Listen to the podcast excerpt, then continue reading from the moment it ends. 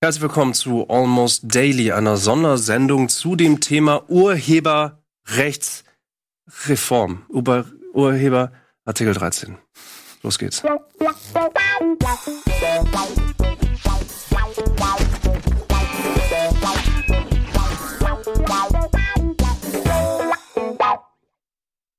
Gleich das Thema ins Lächerliche gezogen. Ur Urheber European Copyright Directive Re Reform.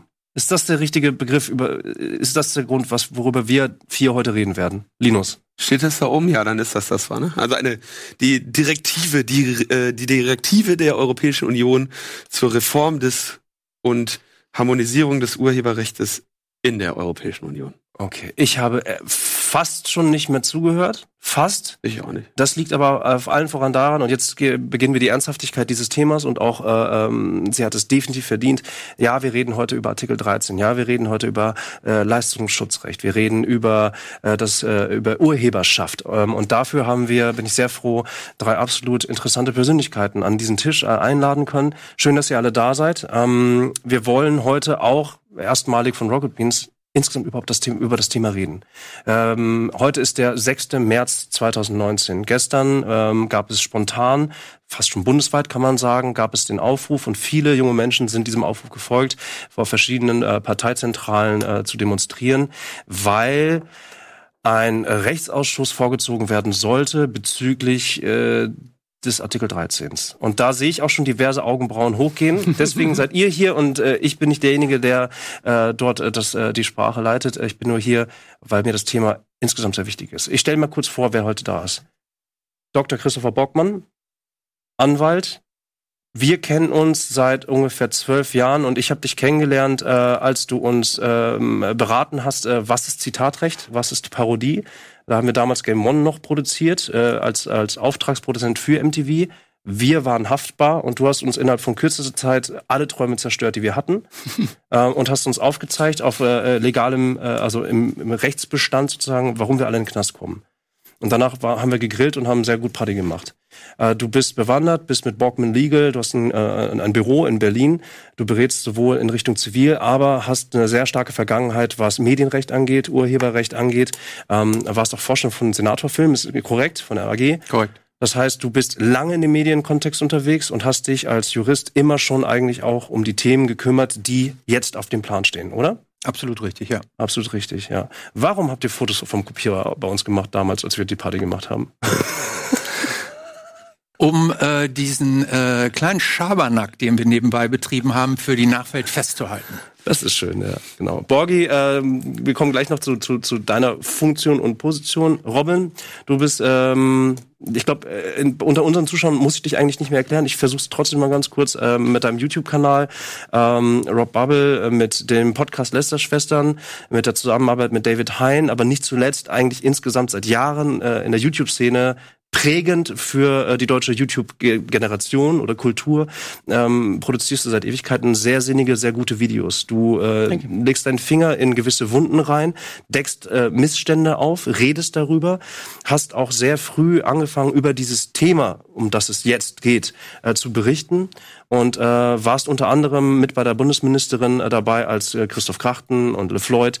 Ähm, ihr habt gemeinsam sozusagen äh, die Unterschriften, die 4,7 Millionen Unterschriften überreicht. Mhm. Das ist Richtig. korrekt. Und es ist dir ein persönliches Anliegen, äh, äh, auch eine, eine, eine Wissensvermittlung, aber auch eine Positionierung in diesem gesamten Artikel 13 Konstrukt zu setzen. Korrekt? Ja, absolut. Ja. Dann Linus Neumann. Linus Neumann, du bist Sprecher vom äh, Chaos Computer Club.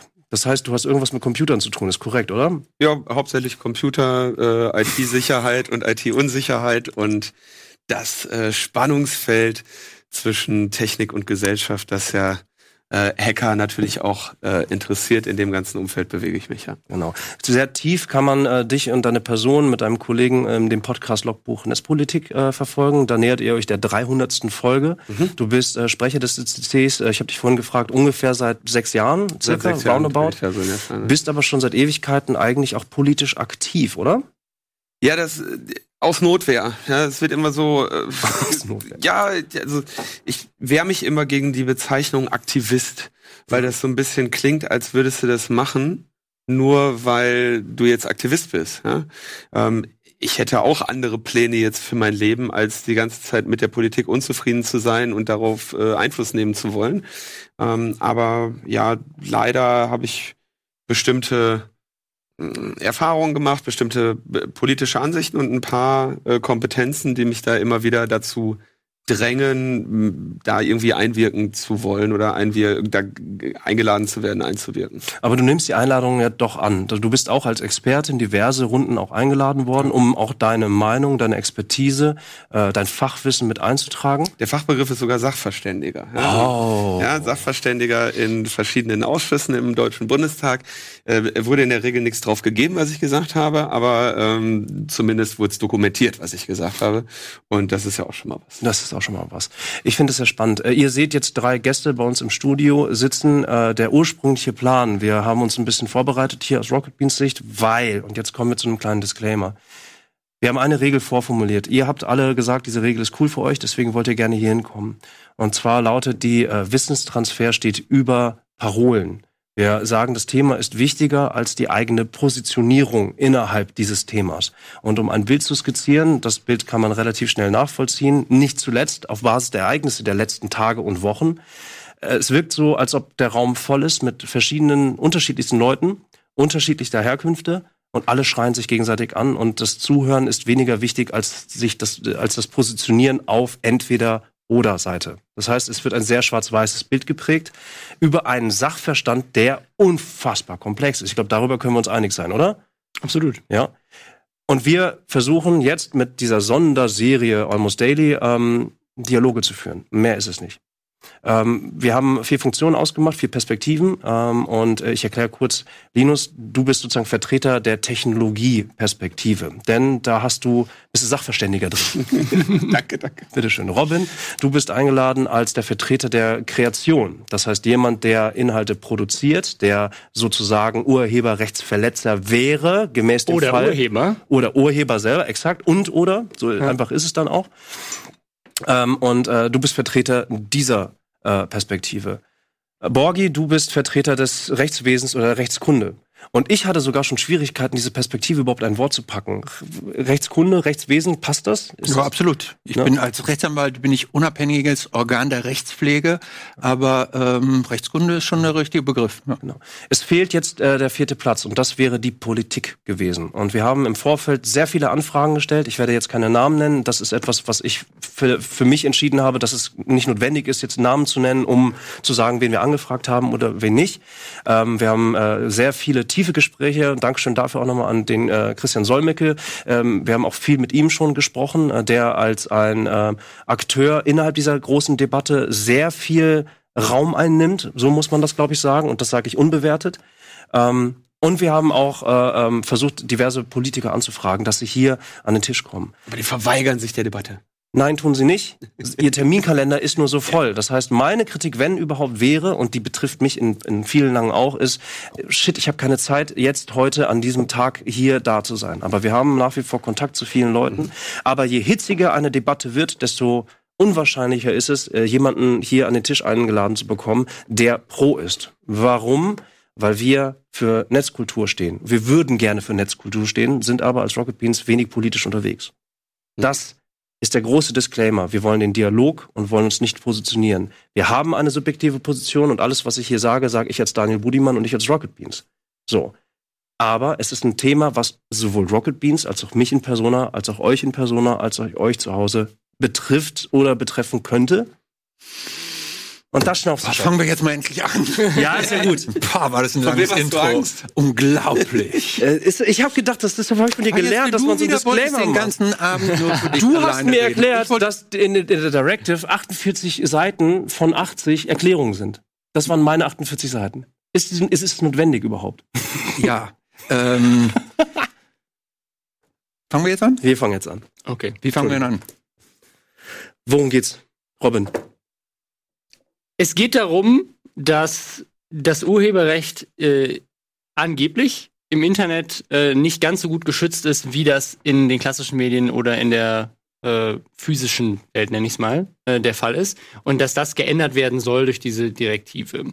Äh, das, glaube ich, da ist niemand dagegen. Also niemand ist der Meinung, dass Urheber nicht fair bezahlt werden sollten und niemand ist der Meinung, dass Urheberrecht nicht schützenswert ist. Ich glaube, wo die Diskussion ist, ist sagen, wo, wo sind die Grenzen? Also ist ein Meme zum Beispiel schon etwas, was, was schützenswert ist? Ist, ist Zitat, Parodie und so weiter? Wie, wie weit geht das? Das sind ja Themen, die sich auch schon auch durch die deutsche Rechtsprechung seit Jahrzehnten durchziehen. Also ich weiß nicht, wie lange das Kalkofe-Urteil zum Beispiel zurückliegt zum Thema Parodie. Weiß ich auch nicht genau, aber so, aber das ist natürlich auch die, also die juristische Beurteilung von bestimmten Vorgängen unterliegt ja immer einer Entwicklung. Ne? Ja. Also die gleichen Vorgänge wurden möglicherweise vor 10, 20, 50 Jahren anders beurteilt oder äh, manche Konflikte lagen damals noch nicht auf dem Tisch, so dass es dazu im Grunde noch keine Rechtsposition gab.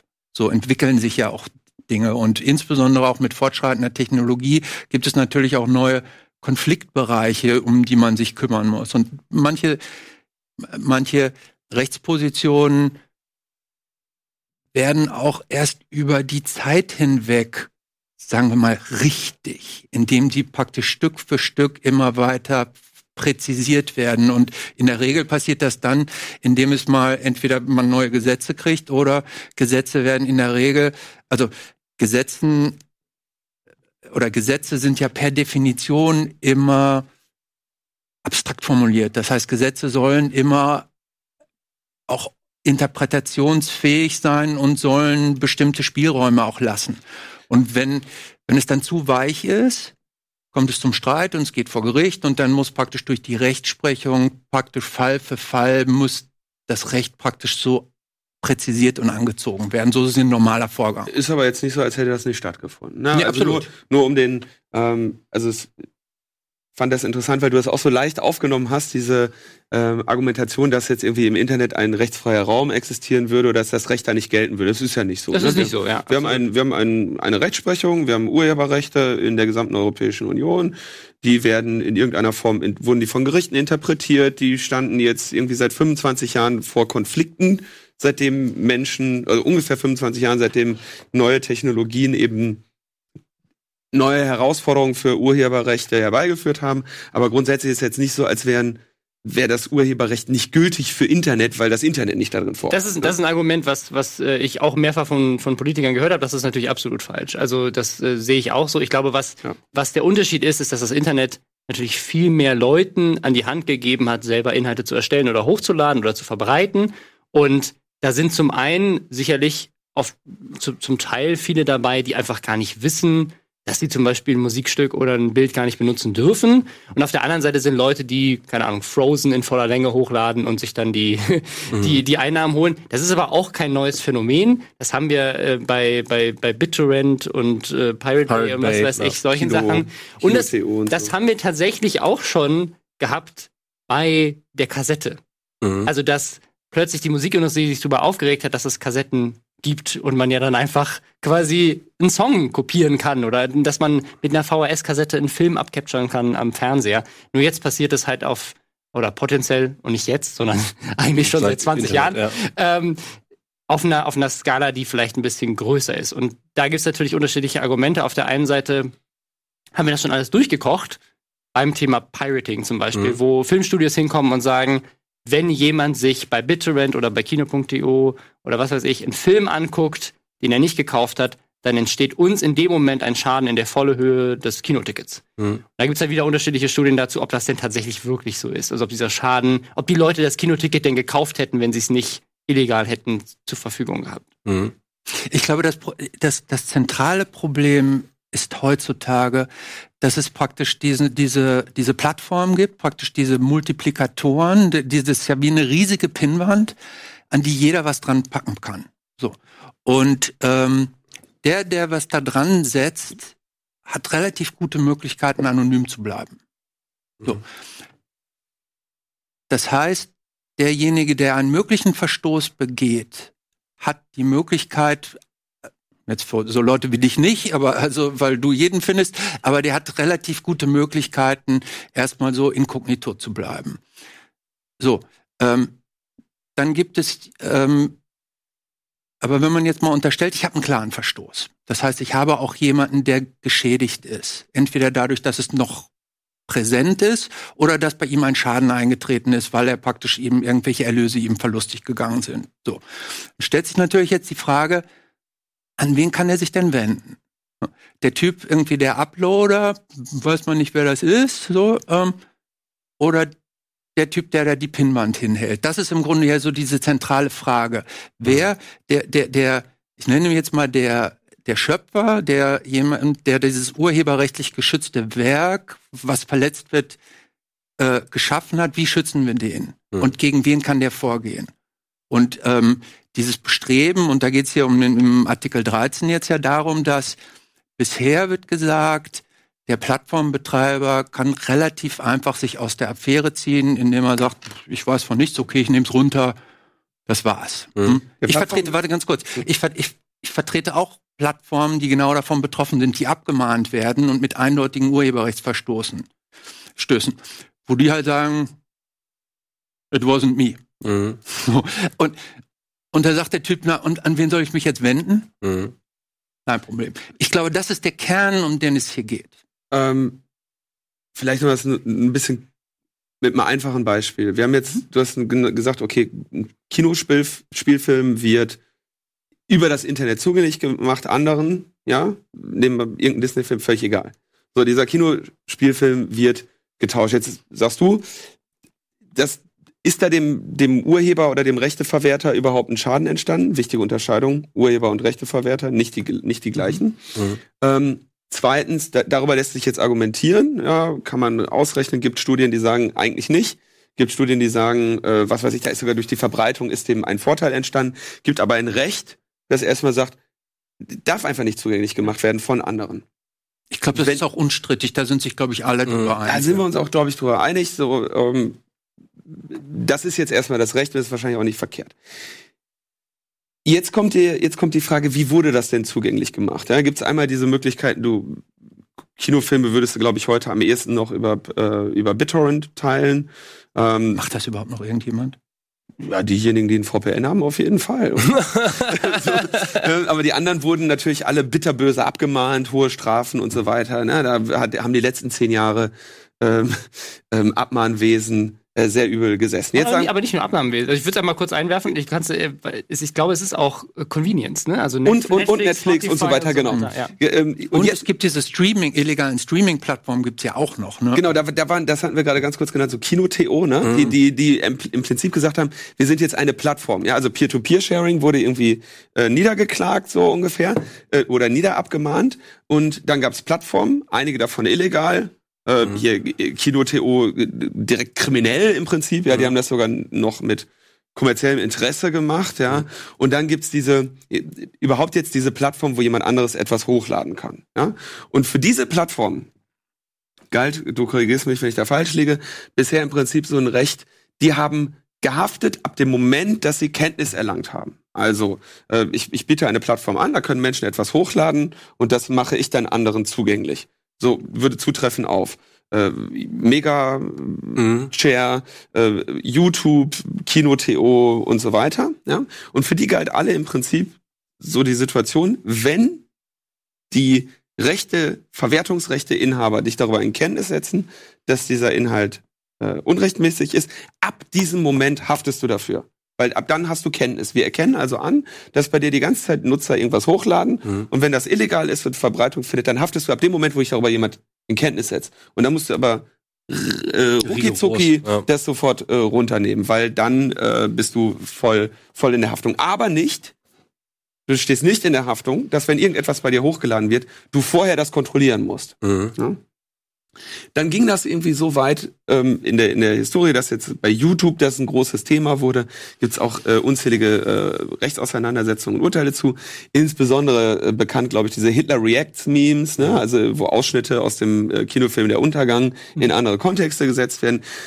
Diese gesamte Beschwerdeführung ging bei YouTube so weit, dass sie gesagt haben, okay, pass auf, wir versuchen jetzt, wir, wir bauen jetzt technische Lösungen, mhm. um das schnellstmöglich zu erkennen, wenn hier äh, irgendwie urheberrechtlich geschütztes Material bei uns hochgeladen wird, dann erkennen wir das proaktiv und nehmen das runter, um uns den Ärger zu sparen. Wir geben sogar eine Stichwort, Schnittstelle. Stichwort Content ID eigentlich, ne? Content ID, genau. Ja. YouTube hat eigentlich gesagt so, ey, wir können hier nicht die ganze Zeit manuell jeden Mist löschen. Bei uns wird pro Sekunde mehr hochgeladen und mehr geguckt, als je in der Menschheit zuvor geschaffen und konsumiert wurde und dann auch noch irgendwie Multiband, ne, alles Mögliche.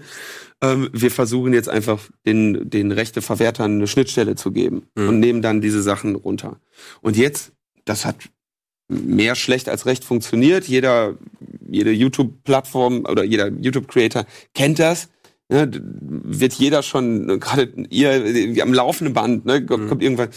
In der Regel Fehler, Fehlerentscheidungen, die daher rühren, dass dieser Filter automatisch etwas erkennt, was ihr vielleicht in einen anderen Kontext geworfen habt. Ja, wo dann. Stichwort Parodie, Stichwort Zitatrecht, all diese Oder auch einfach äh, technologische Probleme. Ne? Es gibt ja auch Fehler, dass, äh, keine Ahnung, Tonspur von einem Song sich anhand von einem Sample oder sowas ähnelt. Oder dass äh, Mhm. zwei Leute, und einer hat halt bei Content ID eingepflegt, dieselbe kostenlose oder Sache eingepflegt Mhm. haben, aber der eine claimt halt aus Versehen den anderen weg. Es gibt auch Fälle, wo Warner Brothers USA den, den Trailer hochgeladen hat und Warner Brothers Deutschland lädt den auf Deutsch hoch, aber Mhm. Warner Brothers sagt, das hat das System nicht ausgeschaltet und strikt Warner Brothers Deutschland weg. Also es gibt alles. Ist schon ein bisschen lustig Ja. auch manchmal.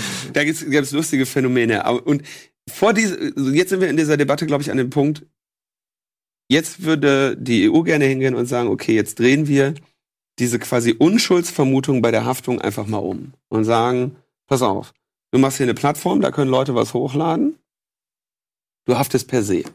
Mhm. Wenn du nicht zumutbare äh, Maßnahmen ergreifst, um das von vornherein zu verhindern, dass das passiert. Das ist Artikel 13.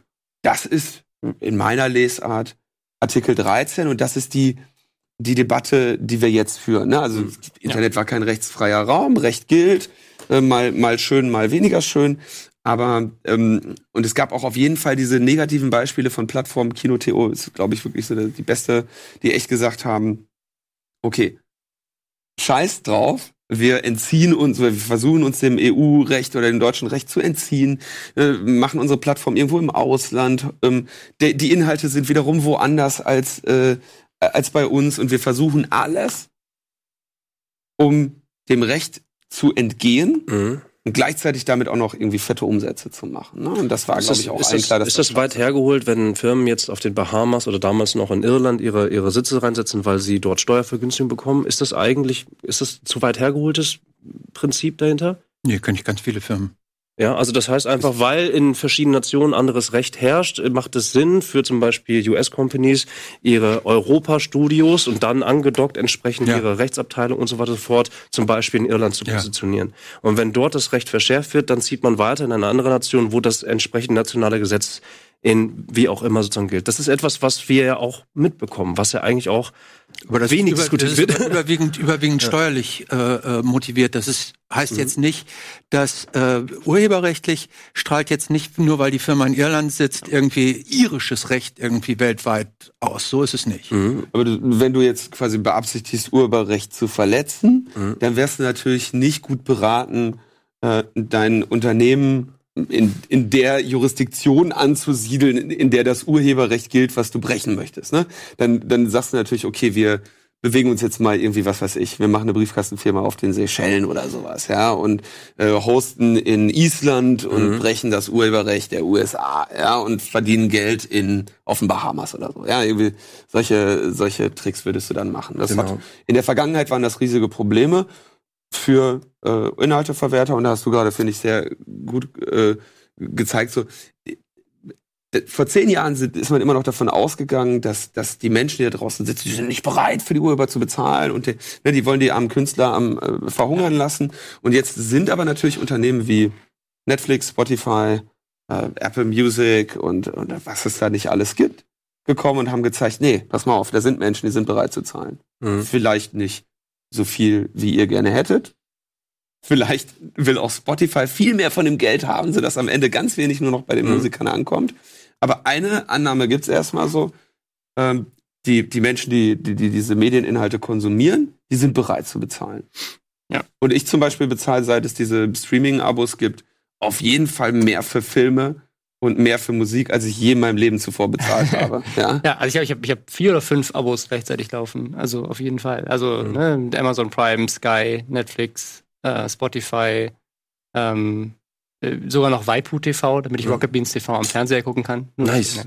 Ähm, aber das ist, das, ich glaube auch, dass das, dass die Bereitschaft zu zahlen auf jeden Fall da ist. Also die, das Argument zählt nicht mehr. Aber ich glaube, wir müssen auch nochmal unterscheiden zwischen zwischen illegaler und, und legaler Nutzung. Weil das, was Artikel 13 ja, ähm, worum es hier geht, ist ja nicht nur darum zu sagen, hey, es gibt Urheberrechtsverstöße auf diesen Plattformen, sondern es geht auch darum zu sagen, ein Konzern wie YouTube verdient generell Geld an Content von Urhebern, für den aktuell nur eine Person eine Lizenz kaufen muss, nämlich der eigentliche Urheber des Videos. Und YouTube als Plattform aber nicht. Und was sich ja jetzt ändern würde, ist, dass YouTube eine Lizenz auch erwerben muss für die Inhalte. Ähm, und so theoretisch jemand wie die GEMA ja im Idealfall auch doppelt verdient. Nämlich einmal durch den, der das Video erstellt und einmal durch die Plattform, die am Ende das Video dann auch verwertet. Oder sehe ich das falsch? Nee, ich glaube, ich glaub, also ich glaube, das war jetzt nicht ganz richtig äh, gesagt. Die GEMA sammelt ja Gelder ein für die Urheber. Genau. So, das heißt, wenn ich ein Werk geschaffen habe, sammelt die GEMA ein. Die sammelt zum Beispiel ja ein. Sagen wir mal, ich bin Komponist. Mhm. Bleiben wir mal in der Musik, das ist zentral ja bei der GEMA. Ähm, dann äh, sammelt die, Gel die GEMA ein für die Vervielfältigung. Also wenn CDs oder physische Tonträger hergestellt werden, für die Vervielfältigung meines Werkes oder auch für die ähm, für die Aufführung bei Konzerten. Mhm. Der Konzertveranstalter muss melden, welche welche äh, Stücke aufgeführt werden, geht Geld an die GEMA oder für wenn ich ein ähm, wenn ich ein äh, wenn ich eine Kongressveranstaltung. einen Kongress oder, Alles, eine, wo oder eine, Musik, äh, wo ich eine, eine, abgebildet, wenn ich eine ja. Kneipe habe und da ist ein Musik eine Kita und da singt jemand. Äh, ja, mit dem Singen. So, so aber die, die, sammeln im Grunde, die, die sammeln im Grunde ein. Der, der Gedanke dahinter ist, ähm, dass jemand etwas geschaffen hat, an dem viele Menschen partizipieren, sagen wir jetzt mal, und praktisch diese Popularität soll irgendwie vergütet werden. Das ist so ein bisschen Genau. der Geist dahinter. Und zum Beispiel ist es ja auch mit dem mit den äh, öffentlich-rechtlichen äh, Fernsehsendern, um mal so ein bisschen so ist, was ja so ein bisschen die Vorstufe ist zu dem ganzen Internet-Dings. Die haben ja Rahmenverträge zum Beispiel mit der GEMA, wo praktisch dann die zahlen irgendeinen Pauschalbetrag und so weiter und damit ist das abgegolten, dass das bei denen, also, also YouTube im Grunde so ja eine Art Spotify. Ist, ist vielleicht ein schlechtes Beispiel, weil YouTube das ja auch tut. Aber äh, Genau. was, mein, was, mein, was mein Beispiel ist, sozusagen, äh, GEMA ist vielleicht nicht das Beste Hm. dafür, weil YouTube ja tatsächlich mit der GEMA einen Deal hat. Aber äh, sagen wir mal jetzt eine Ver Verwertungsgesellschaft für äh, keine Ahnung. VG Wort. Äh, VG Wort zum Beispiel. ja, wir sagen, äh, bis, bis, bisher, ähm, das ist auch, auch ein schlechtes Beispiel. Aber äh, wir lassen es mal bei der GEMA. Das ist Ja. am einfachsten zu Wenn erklären. ich glaube, also die wenn Folge, ich, wenn ich also als, das Schrift ist hier von nämlich äh, von dem Artikel 13, wenn ich ihn richtig verstehe, ist es nicht erfasst. also aktuell ist es ja so, wenn ja in ich, elf. Hm? Schrift kommt ja dann in elf. Genau. Aber Ja, also wenn, wenn ich, wenn ich ein, wenn ich ein Video online stelle jetzt gerade, ne, dann kaufe ich, wenn ich Musik benutzen möchte, kaufe ich die Rechte, die Musik nutzen zu dürfen Mhm. von dem Musiker oder der Verwertungsgesellschaft oder was nicht Verwertungsgesellschaft, aber von ne, sowas. Hm. Universal Music oder Mhm. sowas, ne, und sagt denen, hey, äh, ich möchte den Song benutzen, dann sagen die, ja, kostet 1000 Euro für ein Video, geil, Mhm. so. Ähm, und bisher kann ich dann dieses Video einfach bei YouTube online stellen und habe auch kein Problem damit. Ähm, jetzt ist es aber so, dass YouTube selber auch als Plattform auch nochmal Lizenzen erwerben müsste für Musik. Obwohl ich ja auch das Recht eingekauft habe und so würde dann doppelt dran verdient werden. Also so habe Weil ich das bisher YouTube verstanden. äh, durch Artikel 13 haftbar gemacht wird. Das und heißt, dann Sie müssen. Lizenzen Nee, das ist jetzt noch keine, das ist noch nicht eine unmittelbare Frage der Haftbarkeit. Mhm. Du hast recht, aber eigentlich ist das nicht unüblich, dass es praktisch eine Kette von verschiedenen Verwertungsarten gibt. Ne? Wenn du das Video herstellst, ist das im Grunde ein anderer Verwertungsakt, als wenn ich es praktisch in die Welt, in, in den Äther raus multipliziere und der Öffentlichkeit äh, zugänglich mache. Insofern sind das unterschiedliche Stufen, wo, wo unterschiedliches für bezahlt werden soll. Hat zur Konsequenz, dass der Urheber mehr, mehr Geld kriegt, vermeintlich. Genau, also bisher, bisher verdient, also bei der GEMA ist das anders, weil die, da gibt's ja einen Deal, aber, Das ist noch was anderes. ähm, aber aktuell verdient, also zahlt YouTube an, an die Verwertungsgesellschaften, in, oder, ne, andere Plattformen auch, äh, wahrscheinlich eher in selteneren Fällen solche Abgaben, wie das zum Beispiel der öffentlich-rechtliche Rundfunk tut. Mhm. Ja, großes Thema. Also wir ähm, schnaufen einmal ganz kurz durch. Wir sortieren uns gleich nochmal. Wir sind direkt reingestiegen nach Ja. meinem 20-Minuten-Monolog. Der viel Ähm, zu lang war. Der werde ich mir gleich noch mal ein paar Kritiken reinziehen. Wir springen gleich noch mal direkt in den Artikel 13 rein, obwohl wir schon direkt darüber reden. Ähm, wir gehen noch mal ein bisschen weiter auf Details ein, aber auch ein wichtiger Punkt, über den wir gleich reden werden, ist insgesamt die Debatte, die jetzt geführt wird. Sie ist sehr laut, sie ist sehr äh, persönlich geworden. Ähm, und äh, hat auch entsprechende Konsequenzen schon gezeigt, nämlich eine Vorverlegung, äh, Vorverlegung, dann wieder die Absage der Vorverlegung etc. Alles wichtige Themen, die mit in diesen Kontext gehören. Wir verschnaufen ganz kurz durch, äh, ihr hoffentlich auch. Bleibt bitte dran, gleich weiter unser Almost Daily zu Artikel 13 und der Reform.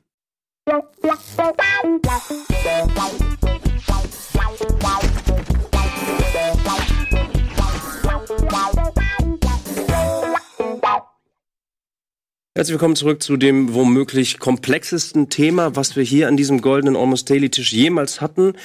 Ganz knapp dahinter würde ich aktuell einschätzen, äh, die Folge, wo wir uns überlegt haben, was wäre, wenn wir 30 Meter groß wären. Das war auch ein sehr komplexes Konstrukt. ähm, kann ich euch nur empfehlen, können wir vielleicht im Anschluss machen. Willkommen zurück, schön, dass ihr wieder dabei seid oder immer noch dabei seid äh, zu dieser äh, spannenden Runde. Wir sind schon eingestiegen in den Artikel 13. Wir haben auch ganz kurz schon über Artikel 11, den haben wir schon mal ein bisschen angekratzt, aber worüber wir einig sein können, ist eigentlich die Kernfrage, hä? Ganz ehrlich, das ist so komplex für mich. Und ich habe versucht, die letzten zwei, drei, vier, fünf Wochen und auch schon als die ersten Gespräche losgingen, und da wart ihr ebenfalls schon aktiv, ja, als, als die Reform sozusagen angesprochen wurde, letztes Jahr schon, äh, ihr habt auch schon sehr früh auf diesen Sachverhalt hingedeutet und habt gesagt, ey, da braut sich was zusammen. So, die letzte Copyright ähm, äh, Directive äh, liegt ja aus dem Jahr 2001 zurück sozusagen. Das heißt, sie ist definitiv veraltet zu den technologischen Möglichkeiten, zu dem technologischen Fortschritt, den wir heutzutage erleben. Deswegen sagen wir aber auch alle, es muss auch was Neues her. Da sind wir uns ja eigentlich einig, oder? Es muss irgendwie eine neue Regulierung her, weil Regulierung per se erstmal nichts Schlechtes ist. Ich glaube, auch an der Intention hat auch, glaube ich, keiner wirklich eine, eine Kernkritik. Aber warum gehen dann jetzt so viele Leute auf die Straße? Warum ist eventuell die, die, die, die Debatte um äh, die Reform äh, vielleicht sogar die größte, äh, äh, das, das Thema, was die größte ähm, äh, Ansammlung von Menschen jetzt äh, äh, hervorrufen könnte? Also ich finde, wenn, wenn wir jetzt mit 2001 vergleichen, ne, 2001 war irgendwie MP3-Download wahrscheinlich so das. Napster und Co. Naps, ne? das war so Ja. ungefähr, würde ich jetzt so gefühlt sagen, war wahrscheinlich das große Thema. Ähm, was hatten wir da auch so für eine Medienlandschaft? Ne? Ich finde das total spannend, jetzt hier zu sitzen. Ähm, und wir sind, haben alle sehr viel Veränderung wahrgenommen. So Rocket Beans gab es damals nicht, wäre auch überhaupt nicht denkbar gewesen. Dein Kanal genauso wenig. Ne? Was, was da an neuen Dingen entstanden ist. Ich mache irgendwie einen Podcast, ähm, habe ich auch 2001 noch nicht gemacht, wäre aber wahrscheinlich möglich gewesen. Mhm. So, ne? ähm, aber jetzt gibt's diese ganze neue Welt von, von Creators, sag ich mal, ja, von Urhebern, ähm, die auch gleichzeitig eigentlich ihre eigene Verwertung machen. Ne? Ich, verkaufen, was weiß ich, ja, auf verschiedenen Wegen werden diese Kanäle monetarisiert. Einer davon ist irgendwie Werbung bei YouTube direkt zu schalten, andere ist heimlich irgendwelche Turnschuhe anzuziehen. Gibt, gibt verschiedene neue Wege. Ne? Kann, kannst auch irgendwelche Spende von, von deinen äh, Hörerinnen und Hörern bekommen. So voll viele krasse neue Wege, die allen auch diesen Verwer Verwertungsgesellschaften so ein bisschen den Rang ablaufen. Ne? Oder seid ihr, seid, gibt's für euch eine Verwertungsgesellschaft, bei der ihr äh, irgendwie eure, eure Urheberrechte geltend macht oder so? Nein. Nee, ne? Oder? Plötzlich, ne? Also gibt vielleicht, eine, aber das Mitglied. ist jetzt ja, ähm, ist ja auf jeden Fall jetzt nicht relevant. Ne? Ich finde das sehr relevant, wenn es auf einmal sehr viele neue Urheber gibt, die auf ganz skurrilen Modellen auf irgendwie ihren, ihre, ähm, ihre Materialien auch verwerten. Ne? Jetzt zum Beispiel bei YouTube, YouTube-Monetarisierung, total skurriles Ding eigentlich. Ne? Es gibt so eine, es gibt so eine Plattform, die hat irgendwelche Server, du brauchst nichts. Du hast irgendwie, die machen auf einmal deine Verbreitung, ja, die zeigen ihr deine Videos, machen irgendwie Werbung, nehmen Teil des Geldes für sich und geben dir, zahlen dir irgendwelche Tantiemen und auf einmal ist das irgendwie so ein Businessmodell, dass damit halt irgendwie äh, g- Urheber ohne Ende aus der, Wel aus der Welt schießen, die äh, Unternehmen damit bauen, ja, die, Ja. die, die Karrieren damit bauen. Ähm, Das war erstmal eine krasse Veränderung. Ja, wenn ich aber nur ganz kurz und das sind darf. natürlich, und das sind aber die, die sich jetzt auf einmal erheben, ne? Die sagen so, ey, Moment, das ist doch wieder das Urheberrecht, zieht uns doch wieder in diesen Nur noch mal ganz kurz Bereich. zu den Verwertungsgesellschaften. Die Verwertungsgesellschaften sind im Grunde da, um Nutzungsvorgänge zu monetarisieren, die ich nicht selber in der Kontrolle habe, sondern weil die praktisch so frei und multiple sind, äh, dass es unpraktisch wäre, die praktisch den einzelnen äh, Leuten selber aufzulegen. Ja, jede, jede, Bar bei jedem Song individuell bei jedem Musiker anrufen geht ja müsste. Ja. ja. So, dafür gibt es die Verwertungsgesellschaften und das macht vom Prinzip auch Sinn. Ja. So, ähm, äh, wo du aber völlig recht hast, ist natürlich der und deshalb sehe ich auch dieses Verwertungs Thema jetzt hier nicht unmittelbar, dass in der Tat die Verwertungskette sehr viel kürzer geworden ist weil die, äh, die Creator sehr viel mehr selber machen können. Einfach ist die Technik viel einfacher, um Sachen selber zu schaffen, um selber zu produzieren und darzubieten und dann auch in der Verwertung, weil es nämlich eben diese Plattformen gibt. Mhm. Ne? Darüber, das ist ja praktisch diese Pinwand, so dieser, dieser, dieser Mixer, in dem das in die Welt rauskommt. Oder man kann auch selber Webseiten programmieren natürlich irgendwie. Mhm. Man ist im Grunde ja nicht an die Plattform äh, gebunden. Aber das ist der Punkt, dass die Verwertungsketten, glaube ich, zu früher kürzer geworden sind. Und ähm, ja, und da geht es. Ich würde ganz vorsichtig ein bisschen weitergehen, weil das, was du gerade Pinwand genannt hast, ne? Also, was weiß ich, in YouTube für alle was hochladen können. Das ist jetzt die Vergewer äh, Verwertungsgesellschaft für äh, ja. euch beide, ja? Das heißt, jetzt ist auf einmal ähm, verbreitende Platt Plattform, Pinwand, verbreitende äh, Institution äh, ist auf einmal die Ver Verwertungsgesellschaft. So krass, dass du in YouTube ins, äh, bei, in, in den USA inzwischen diese YouTubers Union hast, mhm. ja, dass die, die YouTuber sich inzwischen äh, feststellen, oh, irgendwie übel, wir haben uns da so einem komischen Ding angeschlossen, den wir, die anfangs uns gut monetarisiert haben, aber jetzt irgendwie uns die Regeln di äh, diktieren können, nach, nach welchen Zwecken das stattfindet. Ne? Ähnlich, ähnlicher Diskurs äh, vor einem Jahr, glaube ich. Ähm, riesengroßer Skandal, äh, auch in Richtung Spotify oder die Verwertung, die Plattform Spotify, die Musik distribuiert haben. Ihr zahlt uns viel zu wenig Geld aus. Große Künstler, ja, äh, gerade in den USA, sind alle auf die Straße gegangen, in Anführungsstrichen, und haben gesagt, so, nee, wir machen euer Spiel nicht mit äh, liebe Verwertungsgesellschaft, so wie du das jetzt gerade auch skizziert hast, YouTube als Verwertungsgesellschaft und haben damit aber eigentlich nichts anderes gemacht als eine Verhandlung sozusagen um den TKP, ne, um den Tausender Kontaktpreis ja. sozusagen zu erhöhen, sozusagen, wie viel verdienen wir, wir finden das ungerecht, ihr kriegt zu viel von uns, wir kriegen zu wenig von euch. Äh, es ist in keiner Relation mehr zu den alten Verwertungsgesellschaften, die wir vielleicht auch noch parallel laufen haben. Mhm. Und jetzt geht die, geht die Verantwortung, wird sozusagen umgeschoben. Das ist den Fall, den du vorhin skizziert hast. Als Urheber habe ich jetzt die Möglichkeiten, ich trete verschiedenen Verwertungsgesellschaften an, der einen sind eher im klassischen Sektor unterwegs und die anderen im moderneren Sektor unterwegs. Und ich persönlich habe dann auch die Freiheit zu sagen, ich nutze Spotify, weil das einfach der heiße Scheiß ist gerade. Da, ne, die haben Zugriffszahlen, da, wenn ich, da muss ich mit an Bord sein. Und Spotify kann sogar sagen, ein anderes Geschäftsmodell dahinter, wir können auch eine Kampagne draus ziehen und dann poppst du halt häufiger auf. Ne, so, sowas in die Richtung.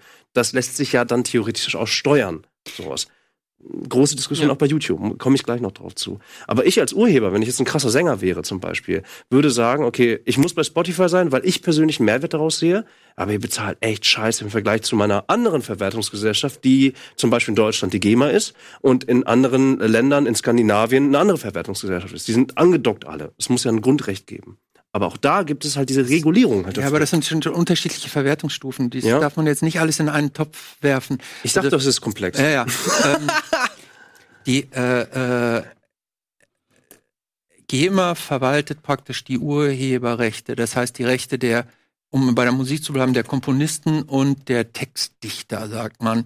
Davon zu unterscheiden ist aber ja die produzierte Musik. Mhm. Also das, da sind Leistungsschutzrechte dran und die Verwertung der Leistungsschutzrechte führt mittelbar zu einer Verwertung auch der äh, zugrunde liegenden Urheberrechte. Aber dieses, die GEMA jetzt mit Spotify zu vergleichen, das ist so ein bisschen wie Birnen mit Äpfel gleichzusetzen. Das ist schon was anderes. Ich glaube, ich würde es ich würd's auch noch mal ähm, quasi vorne, vorne anfassen. Also das, das Problem, was, was gerade existiert, ist ja nicht, dass, dass jemand äh, sagt, äh, Urheber sollten nicht bezahlt werden dafür mhm. oder ähm, YouTube sollte alles Geld behalten und Urheber sollten nicht ausbezahlt werden. Oder auch, dass äh, die GEMA in irgendeiner Form äh, scheiße sind. Es gibt sicherlich Probleme mit der GEMA oder Verwertungsgesellschaften, aber das ist nochmal ein ganz anderes Thema. Ähm, sondern das, das Problem ist eher die Lösung. Also das, das, die, die Lösung, die angeboten wurde. Ja. Ähm, das Ding ist, alle sind sich eigentlich einig, würde ich jetzt einfach mal behaupten. Urheber sollten fair bezahlt werden, Urheberrechte sollten geschützt werden. Wenn ich als Urheber nicht will, dass irgendjemand meinen Content illegal ins Internet hochlädt, dann soll das bitte auch in irgendeiner Form unterbunden werden können.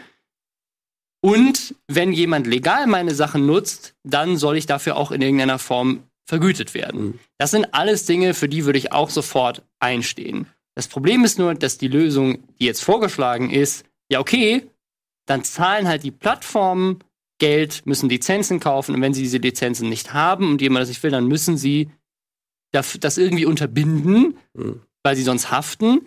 Und das führt zu, zu Upload-Filtern im Umkehrschluss. Das ist ein Problem.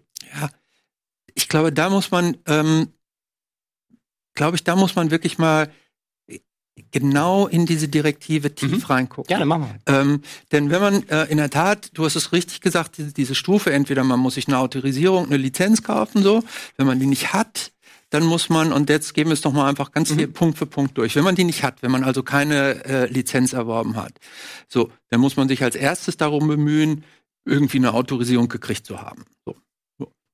Wenn man das dann gemacht hat, und jetzt kommen wir zu den, zu den spannenden Themen, muss man praktisch äh, die besten Bemühungen äh, unternehmen, um zu gewährleisten, dass bestimmte rechtlich geschützte Werke nicht verfügbar sind ähm, oder andere äh, Werke, für die Rechteinhaber den Service Provider mit den entsprechenden Informationen versorgt haben. Zweites. Und drittens, sie müssen es ja noch runternehmen, wenn es irgendeinen Claim gibt. So, und jetzt muss man aber weiter gucken und sagen, diese Anforderungen an also diese, hier wird von Best Efforts gesprochen. Mhm. Und dann muss man die Frage stellen, wenn es so einen Konfliktfall gibt, und man muss sagen, du als Plattform hast du Best Efforts unternommen, um das äh, einzudämmen, sage oder zu unterbinden. So, und dann wird weiter gesagt, so grundsätzlich muss das im Licht der Proportionalität gesehen werden. Also, um was geht's eigentlich, was ist die Audience und so weiter. Und jetzt der zweite Punkt. Und ist davon abhängig, inwieweit äh, effektive und brauchbare Mittel zur Verfügung stehen? Gibt es überhaupt etwas, was das in den Griff kriegt? Und unter Berücksichtigung der Kosten für den Service Provider. Das heißt, was kostet dich das eigentlich, selbst wenn es etwas gibt, was kostet dich das auch? Und wenn ich jetzt mal sage, ich bin nicht YouTube ne, oder ich bin nicht Facebook oder sowas, sondern ich bin irgend, irgend so eine kleinere, so eine Rocket Beans Plattform. Mhm. Hm, ähm, und äh, jemand geht zu euch hin und sagt, du, hm, mein Content bei euch verletzt worden? Hast du alles unternommen, um die, äh, die Verfügbarkeit von meinem, hast du Uploadfilter? Nee, und dann sagst du, ich habe auf jeden Fall Best Effort, ja. Genau, und dann würde ich jetzt erstmal sagen, also ich bin jetzt Anwalt und natürlich als Anwalt gucke ich immer, wie kann ich mich gegen, gegen einen potenziellen Angriff verteidigen? Und dann würde ich hingehen und sagen, was gibt's denn hier überhaupt an effektiven Mitteln? Gibt's die überhaupt? Zu der Frage können, kannst du vielleicht gleich, ähm. mal ganz kurz sagen. Also erstmal muss, muss man hingehen und sagen, gibt es überhaupt ein effektives, brauchbares Mittel, was proportional, also verhältnismäßig ist, auch zu den Kosten, die ich mhm. habe. Mhm. So, und dann würde ich sagen. Dann müsste das aber eigentlich erst eine Rechtsprechung entscheiden, weil das, was jetzt Richtig. aktuell im Raum steht, und das, abstrakt, das Wort Uploadfilter war ja mal Teil der Direktive. Das heißt, es scheint Politiker zu geben und das kann ich auch belegen mit tatsächlichen hm. Aussagen von hm. Politikern, ja, die absolut, das wortwörtlich ja, gesagt haben. Ja. Das, und auch der, der GEMA zum Beispiel, die gesagt haben, überhaupt kein Problem, Künstliche Intelligenz kann Autos einparken, also können die auch. Wieso lachst du? Du bist der Technologie. Ich habe gedacht, du, du, sagst, es ist nur eine ethische Entscheidung. Nee, ja, ja, so? aber, aber, aber, genau an dem Punkt müssen wir sagen, dass es, der Umstand, dass es wieder rausgenommen wurde, ja. besagt ja irgendwie auch, dass sie gesagt haben, Zwingend muss es nicht sein. Ja, sonst sonst wäre es nicht rausgenommen Ich möchte es mal. Ich komme zu dir, so, Moment. Aber ich würde immer sagen, wenn ich, bleiben wir bei dem Beispiel hier, die Rocket Beans werden angeschossen, ne, wegen Verletzung. Und dann sagt ihr, habt ihr hier eigentlich Best Efforts unternommen, um mhm. die Verfügbarkeit, und würde ich sagen, ja, habe ich, weil ich habe einmal gegoogelt. Doch, nee, aber zeig mir doch mal, ich habe ich habe keine effektive, äh, äh, ich habe keinen effektiven Upload-Filter entdeckt, der und jetzt nehmen wir noch einen Schritt zur Seite. Diese Direktive sagt auch, Achtung, das darf nicht dazu führen, dass Satire und Zitate äh, Das wird explizit erwähnt, ja. Das wird explizit erwähnt, dass also die so und deshalb würde ich sagen, diesen Upload-Filter, die dieses alles können soll, habe ich Also, Rocket Beans nicht ich- gefunden. ich- ich- Zumindest ich- nicht für Preise, die vertreten Ich, ich würde einmal kurz nur einmal so und bitte behalt deinen Gedanken. Das heißt, du würdest sagen, wenn jetzt ein Rechtsbruch käme, würdest du sagen, ja klar, haben wir alles unternommen. Aber so also da- ich- fertig, also äh, ich werde, ich werde, so? ich würde, ich werde, ich würde mich da, also solange das nicht irgendwie, solange es nicht wirklich diese Schutzmechanismen für die funktionieren und die diese Ziele der Direktive erfüllen, also auch das Zitatrecht, das Satire und so weiter. Ich weiß, du kochst, du kriegst gleich. Nee, das ist von dem Argument Rocket Beans weg, weil das ist keine Ja, ja. Plattform mit Doch, User die, machen, die haben aber, die haben doch, die haben auch User der Generated. Die haben, die haben auch, so, also so ist es Aber nicht. da würde im Zweifelsfall das ja, okay, gut, bleiben wir dabei, gut, dann ist es eine Plattform, aber jetzt eure Inhalte wird, werdet ihr einfach erstmal Nee, die eigenen, wir reden nicht von den eigenen, aber Okay, da wird, okay. wird ja auch Frank-Content hochgeladen. Genau. ähm, ähm, können wir auch noch, möglicherweise fallen die trotzdem nicht runter, weil es nicht darauf ausgerichtet ist eigentlich. Deshalb war es kein gutes Beispiel, das ist richtig. Ich habe jetzt nur mal, ein, ich wollte ein anschauliches ein gutes Beispiel nehmen für, für ein, eine Plattform, die halt nicht Google oder Facebook ist. Mag auch andere geben, so. Nur, ich wollte nur einfach sagen, ähm, ich würde immer sagen, kommt Leute, sagt mir doch mal genau, was ich machen soll. Wo ist denn die, wo ist denn diese tolle, wo ist denn diese tolle, ähm, ähm, dieser tolle Filter, der diese ganzen Anforderungen der Direktive erfüllt, nämlich eben auch, dass auch Zitate, ähm, Parodie und so weiter geschützt sind. Das steht ausdrücklich hier gleich im nächsten Absatz. Hm. Das soll ausdrücklich ähm, rechtmäßig bleiben. Vielleicht Und da würde kann ich immer sagen, wo ist denn jetzt hier dieser, wo ist der Upload-Filter? Und wenn ja, für Kosten, die ich auch trage, die vertretbar sind. Deshalb, also ich wäre, ich wäre da jetzt so ein bisschen, wenn jetzt jemand, ich sage jetzt nochmal Rocket Beans auch, obwohl die da nicht, wenn die zu mir kommen als Anwalt und sagt, ich werde ja gerade angeschossen, würde ich sagen, ach komm, lassen wir es doch mal drauf ankommen. Aber ist halt die Aber Frage, ob das das? Lass doch und deshalb, und Das deshalb, ach, das, und deshalb würde ich auch jetzt erstmal sagen, wenn ich mir das angucke, dass gerade das irgendein Parodie und so weiter ähm, erlaubt sein soll und was da noch alles drin steht, aus meiner Sicht ist das jetzt nicht so ein riesiger Bitch-Move, womit das Internet dicht gemacht wird. Aber jetzt, jetzt, Jetzt genau. darf ich da ganz kurz So, jetzt, Entschuldigung, ich habe lange genug jetzt auch geredet. Ich versuche jetzt Filter nur kurz technisch zu erklären. Ja, ich weiß, du willst auch was sagen. Ähm, Nee, ich möchte gerne hören, was du aber sagst. jetzt also sind du wir endlich, endlich da mal angekommen beim Pudelskern. Ne? Ja. wir sollen jetzt was programmieren. Ja, wir sollen jetzt was programmieren. Und das, was wir So programmieren, sagen wir mal. Ja, genau. Das, was wir programmieren, hat jetzt die Aufgabe, erkenne ein urheberrechtlich geschütztes Werk. Ja? Und wir nehmen als Beispiel jetzt, ähm, weil es tatsächlich ein Beispiel ist, was gut wirkt, einen Kinofilm. Ja? Ähm, jetzt kann man sich anschauen, wir, wir werden natürlich als Programmierer immer versuchen, die ökonomischste Möglichkeit zu finden, den zu erkennen. Ja? Die einfachste wäre natürlich, okay, der Film ist so und so lang, ähm, die Datei ist so und so viel Gigabyte und äh, wenn man die ersten fünf Minuten anspielt, dann äh, sind folgende Bilder da drin. Ne? Oder mit anderen Worten, du hast jetzt wirklich einen spezifischen Film, von dem kannst du, oder eine spezifische Datei, von der kannst du eine sehr naive Prüfsumme bilden und wenn die Datei diese Prüfsumme hat, dann ist sie der Film. Ja?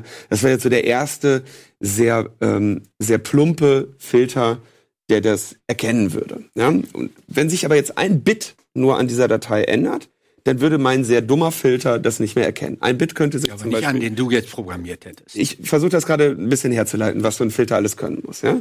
Jetzt äh, habe ich also die Herausforderung, wenn jetzt jemand hingeht und sagt, ach, ich mache einfach an den Film hinten noch eine Sekunde schwarzes Bild dran, dann würde dieser naive Filter ja sofort scheitern. Also brauchen wir irgendwie einen Filter, der versucht, nicht, nicht die spezifische Datei zu, erkennen, sondern was wirklich in diesem Video stattfindet. Ja? Also wir versuchen irgendwie zu gucken, ah, da bewegt sich irgendwas. Ja? Da, wir versuchen das in dem Video zum Beispiel die, den Kontrast hochzudrehen und dann die Linien zu erkennen, wie sich Linien in dem Video zueinander verhalten. Fast schon ASCII-Style oder Weil es könnte jetzt jemand, es könnte ja jemand hinkommen und zum Beispiel sagen, ach, ich, ich nehme den ganzen Film, ich mache das ganze Bild aber, ähm, sagen wir mal, um 0,1 Prozent heller. Ja, dann hat sich jedes einzelne Pixel in diesem Video Ja, vollständig verändert, verändert. Ja? Da, da ist kein, kein, kein einziger Pixel in dem in, in anderthalb Stunden Kinofilm ist mehr gleich. Ja, also brauche ich eine, eine, eine Herangehensweise, die wirklich dann die über die, die Konturen und wie sie sich in dem Video bewegen erfasst. Das gleiche äh, im Prinzip für Musik. Ja, da kannst ja auch könnte man jetzt irgendwie etwas pitchen oder so ne. Liegt ein Rotfilter drüber, muss ich trotzdem erkennen. Ja, Mhm. vorher habe ich gedacht, die Biene Meier ist gelb. Jetzt ist die aber orange, ja? Mhm. Äh, Muss ich trotzdem erkennen, dass das die Biene Meier ist. Also die, die Aufgabe ist, ist ziemlich komplex und es gibt dafür, sag ich mal, technisch Lösungen, die mit einiger Genauigkeit in der Lage sind, das zu erkennen. Die sind aber teuer und wenn ich wenn ich im, im IT-Bereich teuer sage, meine ich immer äh, rechenaufwendig. Ja, der Computer, da steht ein Computer, der muss jedes hochgeladene Material jetzt einem dieser Analyse unterziehen, die spezifisch eigentlich da drin, so stell dir das vor, hart auf schwarz-weiß ziehen, Mhm. dann in Vierecke aufteilen und in diesen Vierecken gucken, wie bewegt sich da über die Zeit, wie bewegen sich darin Linien. Ja? Jetzt geht das, geht der gemeine Pirat aber hin und macht das Video oben nochmal einen schwarzen Rand dran. Ne? Jetzt haben sich die Linien, meine Viereckszuordnung hat sich, Ja, du musst dein Mikrofon noch mal ein bisschen hoch. muss ich nochmal hochdrehen, ne? Meine, meine, meine, äh, so besser? Ja. Meine, äh, die Anordnung der Vierecke in dem Video hat sich jetzt auf einmal verschoben. All das muss ich erkennen und dann am Ende zu sagen, okay, da ist aber jetzt hier die, der Ausschnitt von der Biene Maya drin. Den habe ich trotzdem erkannt, trotz aller Bemühungen, mich als Filter zu umgehen. Und das ist letztendlich Content ID. Du kannst dir irgendwie, ne, der Untergang oder, oder die Biene Maya bei YouTube hochladen in allen Variationen, in allen Farben, in allen äh, Veränderungen. YouTube wird das mit sehr großer Wahrscheinlichkeit immer wieder erkennen.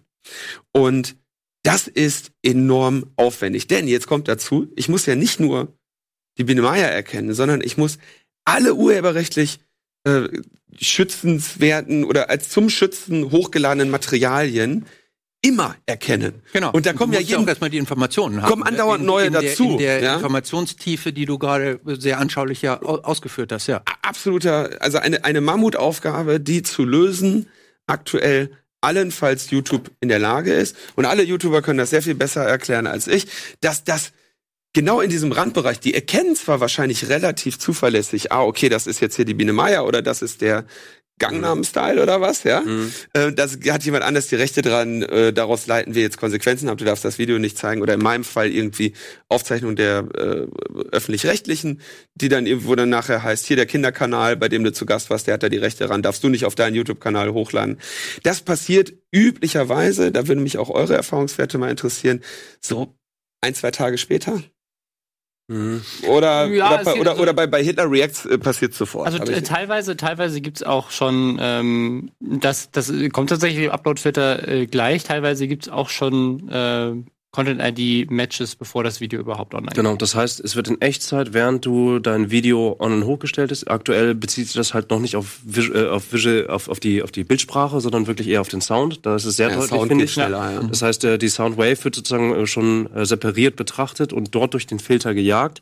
Und sobald es dort halt eine, ähm, also im Archiv, wie auch immer, in Echtzeit gecheckt, sozusagen irgendein Match gibt, dann äh, wirst du sofort sozusagen eingeleitet. Du kannst das Video so nicht hochladen oder darfst es zum Beispiel nicht monetarisieren. Das wird erstmal geclaimed, sozusagen. Und dann Erst dann- Tonspur Darf ich mal fragen, wie, so. wie häufig ist euch das schon ähm, passiert? Mir auf meinem Kanal noch nie, glaube ich. Also, Also- eher auf anderen Kanälen, wo wir Gaming- und Film-Content haben, wo wir die Erlaubnis auch hatten, tatsächlich von den Spielepublishern oder auch einfach aus, aus journalistischer Sicht Mhm. gesagt haben, so wir dürfen das in dem Moment hier zitieren. Ähm, wo dann aber trotzdem ein, ein Match vorlag, entweder weil irgendjemand anderes denselben Trailer bei sich hochgeladen hat und auch gar nicht der rechte Mhm. Inhaber war, aber Content ID bei sich nicht ausgeschaltet Mhm. hatte. Oder weil ne, eine Firma äh, das gemacht hat, Nintendo zum Beispiel, da war da Ja. am meisten äh, bekannt, die tatsächlich äh, dann nicht die Videos haben runternehmen lassen, sondern komplett monetarisiert haben. Weil sie gesagt haben, wenn ihr Material aus unserem Spiel zeigt, dann gehört das uns und dann ist uns auch ziemlich klare Regel, ziemlich klare Kante. Ja. Und, Und wie das schnell kam- hat sich das dann aufgelöst?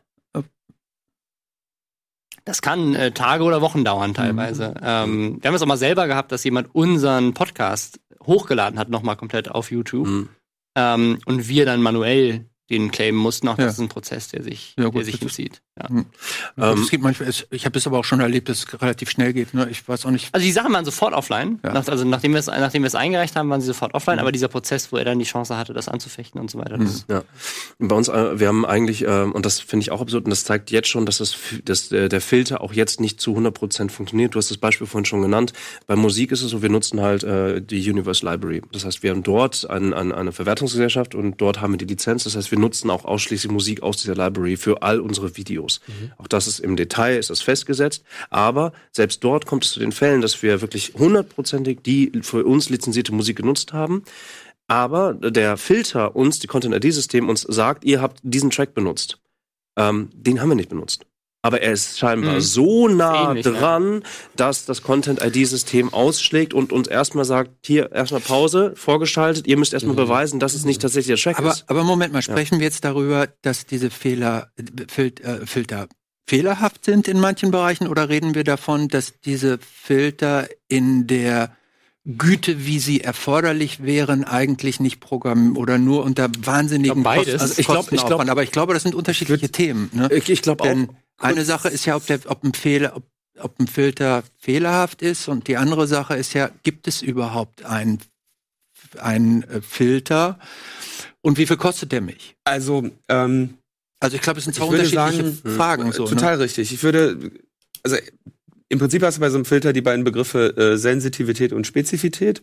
Ähm, mit anderen Worten, wie gut erkennt er eine Urheberrechtsverletzung, wenn sie wirklich eine ist? Mhm. Und wenn der, der, der andere Wert ist, wenn er sagt, es ist eine, ist es, wie wahrscheinlich ist es, dass es wirklich eine ist? Du hast jetzt, ihr scheitert quasi an regelmäßig offenbar an mangelnder Spezifität, weil der, weil der Filter sagt, da ist etwas Mhm. und es ist es gar nicht. Das war, klang nur ähnlich genug. Ne?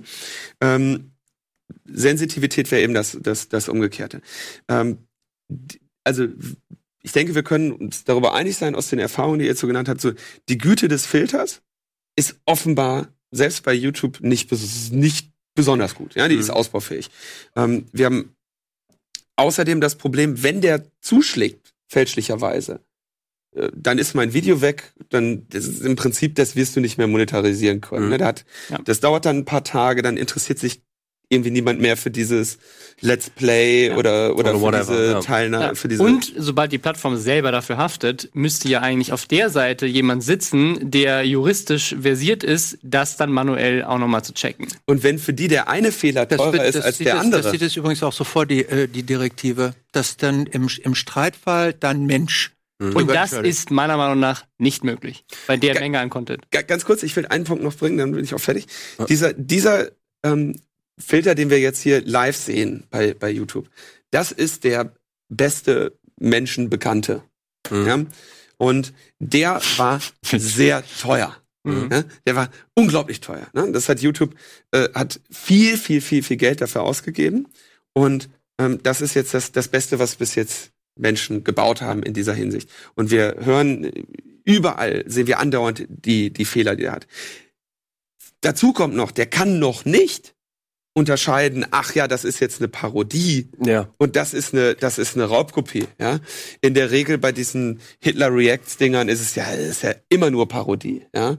Da, da ist es aber jetzt, glaube ich, inzwischen so, dass sie dann einfach die Monetarisierung abschalten und du kannst deine Hitler Reacts noch machen da. Aber der kann, mit Fehlern erkennt er vielleicht Material, aber auf gar keinen Fall versteht er den Kontext, in Mhm. dem das jetzt hier passiert ist. Und da streiten ja auch regelmäßig Gerichte drüber. War das jetzt eine Parodie oder war das das eine Satire? Raubkopie, ne? Klar. Das ist, Ja. das, das kriegen noch nicht mal Richter hin. Und dann wird darüber argumentiert, ähm, äh, künstliche Intelligenz sollte diese Entscheidung jetzt auch, äh, auch noch treffen. Ne? Da, da hat dann die Debatte auch wirklich jeden, jeden Kontext verlassen. Übel finde ich daran, der Preis für diesen Filter und auch für den Betrieb dieses Filters, nicht nur den entwickelt zu haben, Ja. sondern auch den konsequent am Laufen zu haben, ja, dass die ganze Zeit wird dir da, werden dir da Gigabytes und Terabytes von, Ja. von irgendwelchen Rechteinhabern hochgeladen. Alles, was dir hochgeladen wird, Muss gecheckt prüfen. werden, ja. YouTube prüft jeden Upload, der da hinkommt. Prüfen die, das sind, glaube ich, sehr viele, wenn ich mir YouTube so angucke, da passiert recht viel. Jeden Upload, der da passiert, prüfen die gegen die ewig sekündlich wachsende Datenbank der urheberrechtlich geschützten Materialien. Und das zu leisten, ist selbst YouTube mit viel, viel, viel Geld nur in dieser dann doch sehr ausbaufähigen Qualität in der Lage. Und mein Argument ist, dann bin ich auch am Ende. Wenn ich jetzt, Gehst du dann? Oder? wenn ich, wenn ich darf, bleibe ich noch. Aber Ja. ich glaube, ich habe meine Hast Redezeit gesagt erstmal erschöpft.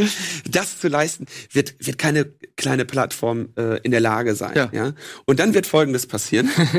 dann wird Folgendes passieren. Ich würde jetzt sagen, gut, es gibt, es gibt für mich als kleine Ja, gibt's. Du kannst den dann bei Google lizenzieren, den Kommt drauf Filter. an, wenn ich jetzt, da kommen wir ja gleich zu, aber Ich würde sagen, wenn Folgendes Kosten, die, es muss für mich kostenmäßig vertretbar sein. hat, so, ne? hat, hat YouTube dir jemals für irgendetwas Geld abgenommen? Die werden dir auch in Zukunft für nichts Geld abnehmen. Erst recht nicht, wenn du die Konkurrenz bist. Dann werden die ganz einfach sagen, ach so, du brauchst einen Upload-Filter. Mit, deinen, mit deiner Konkurrenzplattform, die relativ offensichtlich unsere Konkurrenz ist. Weil da ja auch ähm, nutzergenerierte Videoinhalte hochgeladen werden. Was LeanTube nenne ich das jetzt, ja? Dann sagen die, ah, LeanTube, mh, Linus, du brauchst einen Upload-Filter für dein, für dein Konkurrenzprodukt, ne? Was im Prinzip natürlich eine massive Bedrohung für YouTube darstellt, wenn ich das mache. Ne? Und dann sagen die, du pass auf, unseren Filter kriegst du zum Freundschaftspreis von, wie immer, kostet dich gar nichts. Genauso wie dein Gmail dich nichts kostet. Mhm. Reicht uns, dass du uns die Daten lieferst, die auf deiner ähm, Konkurrenzplattform zu unserer anfallen, weil dann haben wir auf jeden Fall keinen Grund mehr, dich in irgendwelchen Jahren dann doch noch mal zu kaufen. Und wenn wir jemals einen Grund bekommen, dich zu kaufen, dann sehen wir das an der Menge deiner Uploads und dann werden wir da schon ähm, ein entsprechendes. Angebot machen. Das heißt, du führst die, die, die potenziellen, sowieso nicht existenten europäischen Konkurrenzplattformen zu den bösen, bösen Marktgiganten Google und Facebook, gegen die die Europäische Union ja etwas tun möchte und gegen die sie ihren eigenen Wirtschaftsbereich schützen möchte, den fütterst du jetzt quasi die Daten der Konkurrenz auch noch kostenlos da rein. Weil die werden nicht sagen, wir liefern dir gar keinen Upload-Filter. Es wird sogar so weit gehen, dass die, ich, ich würde tatsächlich davon ausgehen, dass sie ihn kostenlos anbieten oder so günstig, dass er auf jeden Fall zumutbar ist. Oder aber, äh, ja, Das ist, also es ist eine spannende Theorie. Ähm, die Frage ist nur, angenommen, die, die kleine europäische Plattform geht hin und sagt, was, was, ja, ich hätte an deinem, ich hätte gerne deinen Upload-Filter, aber dafür die Daten, also der Datenschutz ist ja nochmal ein anderes großes Thema. Die Daten dafür meiner ganzen User herzugeben, nee, also das ist unverhältnismäßig. Dass du jetzt meine ganzen Daten kriegst, meine ich. Dann wirst Da du würde ich- also dir einen würde ich Server sagen- kaufen müssen, der diese Prüfungen vornimmt und den wirst du dir zu kaufen wird- wahrscheinlich nicht das in der kann, Lage ich, sein. so, kann, ich, kann ich mir nicht leisten, so, bin ich wieder raus. aber was heißt das? Also, Borgi, das das, hört sich wirklich für so dich, das hört, simpel? das hört Also, sich, wenn, wenn, das, wenn das so simpel ist, dann können wir es auch- dann Dann auch brauchen wir die sparen, ja? Diskussion nicht. Ja, aber so simpel ist es nicht. Aber ich sage jetzt mal eben, es gibt da gute Verteidigungsmöglichkeiten. Wenn mir jemand sagt, angenommen, ich, ich bin wieder, ich bin die kleine Plattform. Ne? Google kommt zu mir hin und sagt, hier, ich habe hier diese brauchbare und effektive Upload-Filter, willst du ihn haben? Und ich sage, ja, will ich haben. Denn den müsste ich ja eigentlich haben, will ich haben. So. Und dann sagt er, kriegst du sogar umsonst. Okay, nehme ich. Aber du musst mir alle Daten geben, sage ich. Nee, das Du ist nicht ja nicht drum herum kommen. Die, die sag ich, Prüfung äh, muss ja stattfinden. Ja, Moment, aber dann bin ich, jetzt- wenn ich mich jetzt weigere, wenn ich mich jetzt hingehe und als kleiner Plattformbetreiber weigere, ich kriege die zwar umsonst, aber ich weigere mich, mein, mich meine ganzen Daten freizugeben. Auch aus datenschutzrechtlichen Gründen, was auch immer. So. Und das heißt, weil ich mich weigere, gibt YouTube mir nicht umsonst den Upload-Filter. So, das heißt, ich habe keinen Upload-Filter und ich werde angeschossen. Wir sind wieder bei dem Beispiel, jemand greift mich an, ich habe es verletzt, kann ich mich exkulpieren? Das heißt, kann ich mich hier auf diese Ausnahmeentscheidung so halte ich zumindest für gut vertretbar, dass ich gesagt habe, ich bin nicht den Pakt mit dem Teufel eingegangen, denn das, das kann mir nicht, das kann, finde ich zumindest, kann mir das ein Richter, kann ein Richter zu mir sagen, warum hast du denn nicht von Google diesen Upload-Filter umsonst gegeben? Du hättest doch nur deine ganzen Daten weitergeben müssen. Da würde ich sagen, wirklich? Aber das, was du jetzt, Really? aber das, was du jetzt beschreibst, hilft ja, hilft ja dann äh, auf der einen Seite Google ne, und äh, hilft dann auf der anderen Seite dir und anderen Anwälten, die diese äh, Plattform dann verteidigen. Aber am Ende des Tages gewinnt ja dann keiner. Also das Thema, also Ich glaube, aber ich äh, vielleicht verliert auch keiner und das ist, glaube ich, der Punkt. Das ist die also, Frage. es ich, es will, ist, ich will es jetzt ja nicht als absolute, so, aber ich finde, so eindeutig ist es nicht. Willst du denn, willst du ernsthaft so eine dermaßen eine Rechtsunsicherheit schaffen? Wenn es das eh nicht gibt, übrigens ein sehr schöner Artikel von äh, Patrick Beuth, der schrieb, ähm, das EU-Parlament stimmt für Feenstaub. Ja. Mhm. Also äh, das, das gibt's nicht. Es ist auch allen bekannt, dass es das nicht gibt, aber sie haben jetzt gesagt, das muss es geben. So. wenn wir jetzt, wenn wir demnächst Feenstaub in den Gesetzen äh, festhalten und dann nachher vor Gericht feststellen, dass der Feenstaub äh, gerade nicht im Baumarkt verfügbar war äh, und ich deswegen aus, der, also das ist doch Unsinn. So eine der mal, also so unsinnige Gesetzgebung, die von von von Also, ah, Fakten ich mir ausgeht, nicht so die sicher. nicht geschaffen ich, sind. Ich, ich, äh, vielleicht, ne? Äh, aber gleichzeitig muss man natürlich auch sagen, ich meine, du weißt selber, wie schnell sich natürlich auch die Technik entwickelt. Ne? Ich kann es nicht beurteilen, du kannst es viel besser beurteilen. Das, was es jetzt schon gibt, hätte doch vor 15 Jahren keiner erwartet. Ne? Aber du kannst doch nicht jetzt ein Gesetz machen für etwas, das potenziell in 15 Jahren entwickelt werden könnte. Ah, dann machst du dann in 15 Jahren das Gesetz. Ja, ich, ja, vielleicht. So, und es ist übrigens auch vorgesehen, dass das Gesetz in fünf Jahren überprüft wird, irgendwie, ob es funktioniert.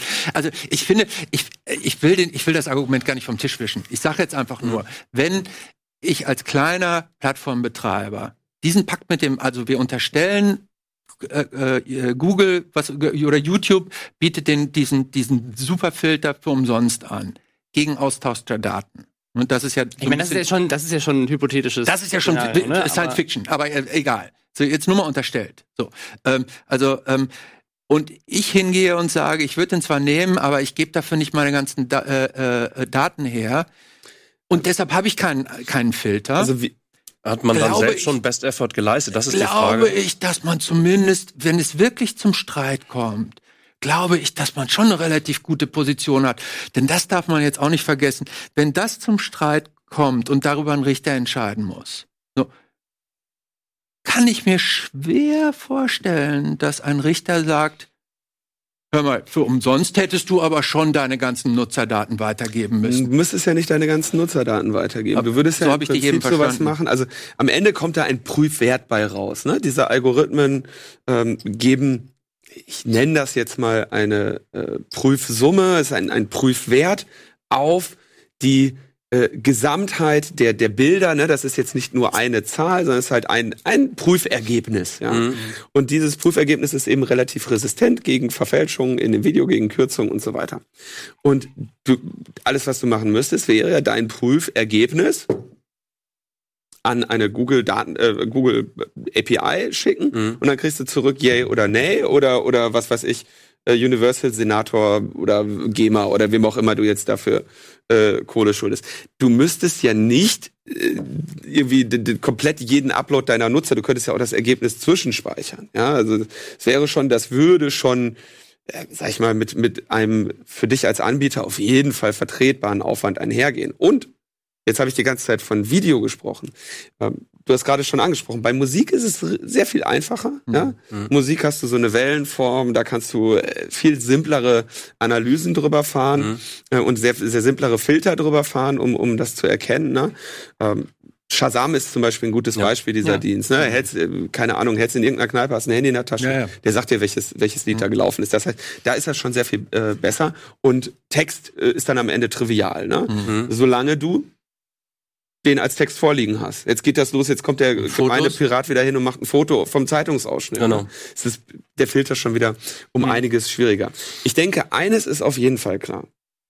Es wird nicht jeder einzelne Plattform hingehen und sagen, äh, wir, wir programmieren jetzt so einen Filter. Es wird am Ende eine Filterlösung geben. Die wird von mir aus von von US von äh, Google angeboten, kostengünstig oder von irgendeinem noch zu gründenden europäischen Von Unternehmen. Zwei, drei, genau. Ja. Ja? Mhm. Ähm, aber es wird das auf jeden Fall geben und das wird dann halt mehr schlecht als recht funktionieren. Ey, Ich glaube, wir müssen, ich, also ich finde es generell ein bisschen schwierig, dass wir über hypothetische Endszenarien äh, diskutieren, vor allem auf Basis einer Direktive. Weil eine Sache, die man auch dazu sagen muss, wenn du sagst, ähm, da steht das und das drin, ähm, das ist ja eine Direktive, die dann in, innerhalb von zwei Jahren in nationales Umgesetzt Recht werden umgesetzt werden Absolut. muss. Das heißt, da müsste man dann in zwei Jahren nochmal diskutieren, wie das dann in Deutschland oder auch in anderen europäischen Ländern explizit äh, formuliert ist, ob dann diese Beziehungsweise auf dem Strategie Weg immer dahin, noch völlig richtig. Im Grunde muss, im Grunde, und das glaube ich ist auch wichtig. Ähm, also auch wichtig an dem Protest, den es gibt, um, um jetzt mal auch um diesen, über diesen Protest zu Mhm. sprechen. Ich glaube, dieser Protest, so, und ist ja im Grunde ein Ausdruck von Sorge, so muss man es ja sagen. Ein Ausdruck von Sorge, dass etwas passiert, was un, also in einem Maß die existierenden Rechte beschneidet, was unverhältnismäßig ist. Das ist die Sorge. Ja. Und zweitens ist die Sorge, dass die Politiker diese Sorge nicht ernst nehmen. Ja, So, ja. das ja, ist ja, Aber ich glaube, bevor wir, bevor das, jetzt machen wir gerade so einen kleinen Themenwechsel. Ich habe auch noch äh, einen Punkt, den ich auf jeden Fall zu dem äh, Upload-Filter, zur Upload-Filter-Thematik reinsetze. Wir müssen noch mal ganz kurz äh, in die Pause springen, sind gleich wieder da und dann möchte ich eine Antwort von euch dreien auf die Frage haben: Kann eine Plattform eigentlich auch Parodie sein und sich komplett von dem Recht entscheiden? Gute Frage, finde ich. Bis gleich.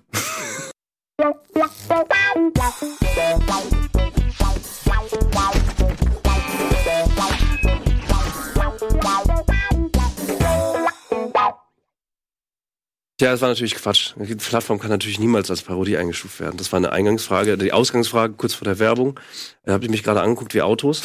ähm, aber ähm, äh, du hast mich ein bisschen dazu inspiriert, muss ich sagen, weil das ist, äh, so wie ich dich jetzt auch verstanden habe, Borgi, war es so, nach, dem, nach der aktuellen Fassung, die wir hier vorliegen haben, als Direktive, äh, kann man das in einem theoretischen Rechtsfall aber eigentlich auch wie so ein Spiegel hinhalten und sagen, pass auf, ähm, das funktioniert ja aber gar nicht so, wie ihr das als Richtlinie vorgebt. Wie das nationale Recht äh, dann aussieht, müsste man natürlich abwarten. Ne? Ja. Aber du sagst eigentlich, äh, äh, klappt halt nicht so, wie ihr das wollt, äh, wie auch immer. Auch ein, äh, ein, ein, ein Upload-Filter oder den Best Effort als einzelnes kleine Plattform schon zu unternehmen, dann einen Upload-Filter nehmen zu müssen, steht da jetzt nicht drin. Das ist auch das Pro-Argument aller Politiker eigentlich. Das steht doch gar nicht drin, macht euch doch nicht so einen Kopf etc. Und auch du hast gesagt, es fällt auch schwer, in diesen Hypothesen zu sprechen. Ja. So. Das ist aber eigentlich auch Kernkritik und vielleicht auch Kern der extrem heiß geführten Debatte jetzt gerade. Wer spricht eigentlich für was? Gibt es ein Gut und ein Böse? Irgendwie sind alle gegen YouTube, aber gleichzeitig auch irgendwie nicht.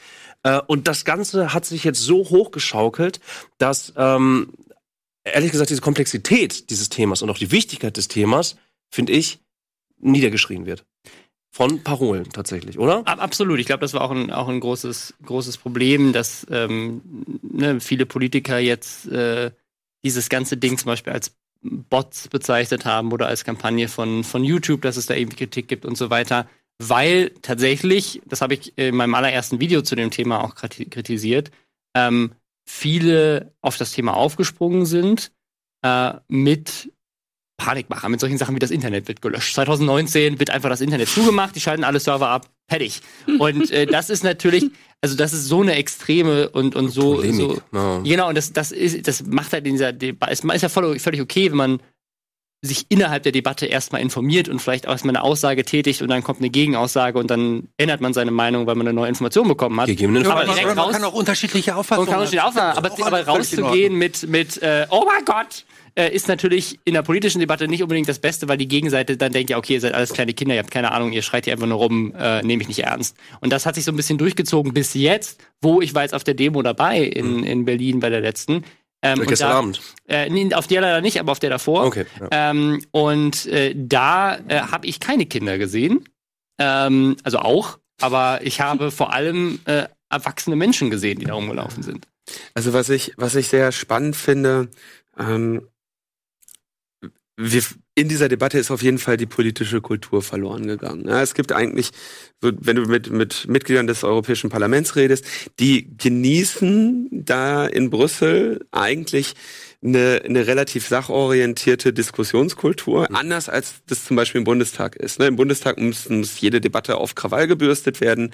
In, äh, in, in Brüssel, Straßburg haben die so ein bisschen Ruhe äh, und genießen eigentlich so, äh, sag ich mal, ein bisschen in Ruhe arbeiten zu können, auch ohne so starken Fraktionszwang, so ein bisschen sachorientierter zu arbeiten. Ähm, da ist das natürlich echt übel.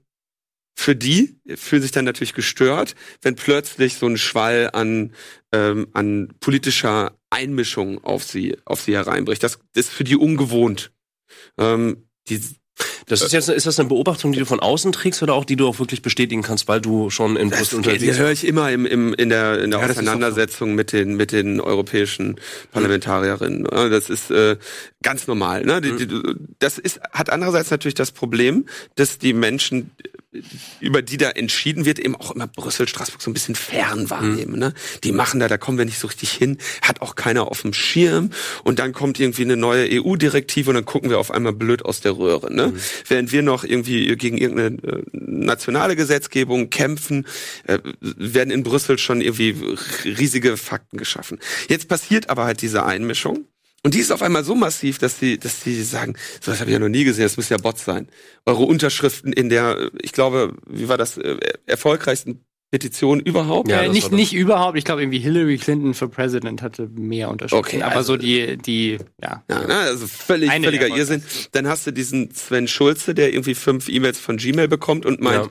die sind jetzt alle von, von Google. Weil gefälscht. alle von Gmail kamen. Also erstens, dass der überhaupt meint, Google wüsste, dass er existiert.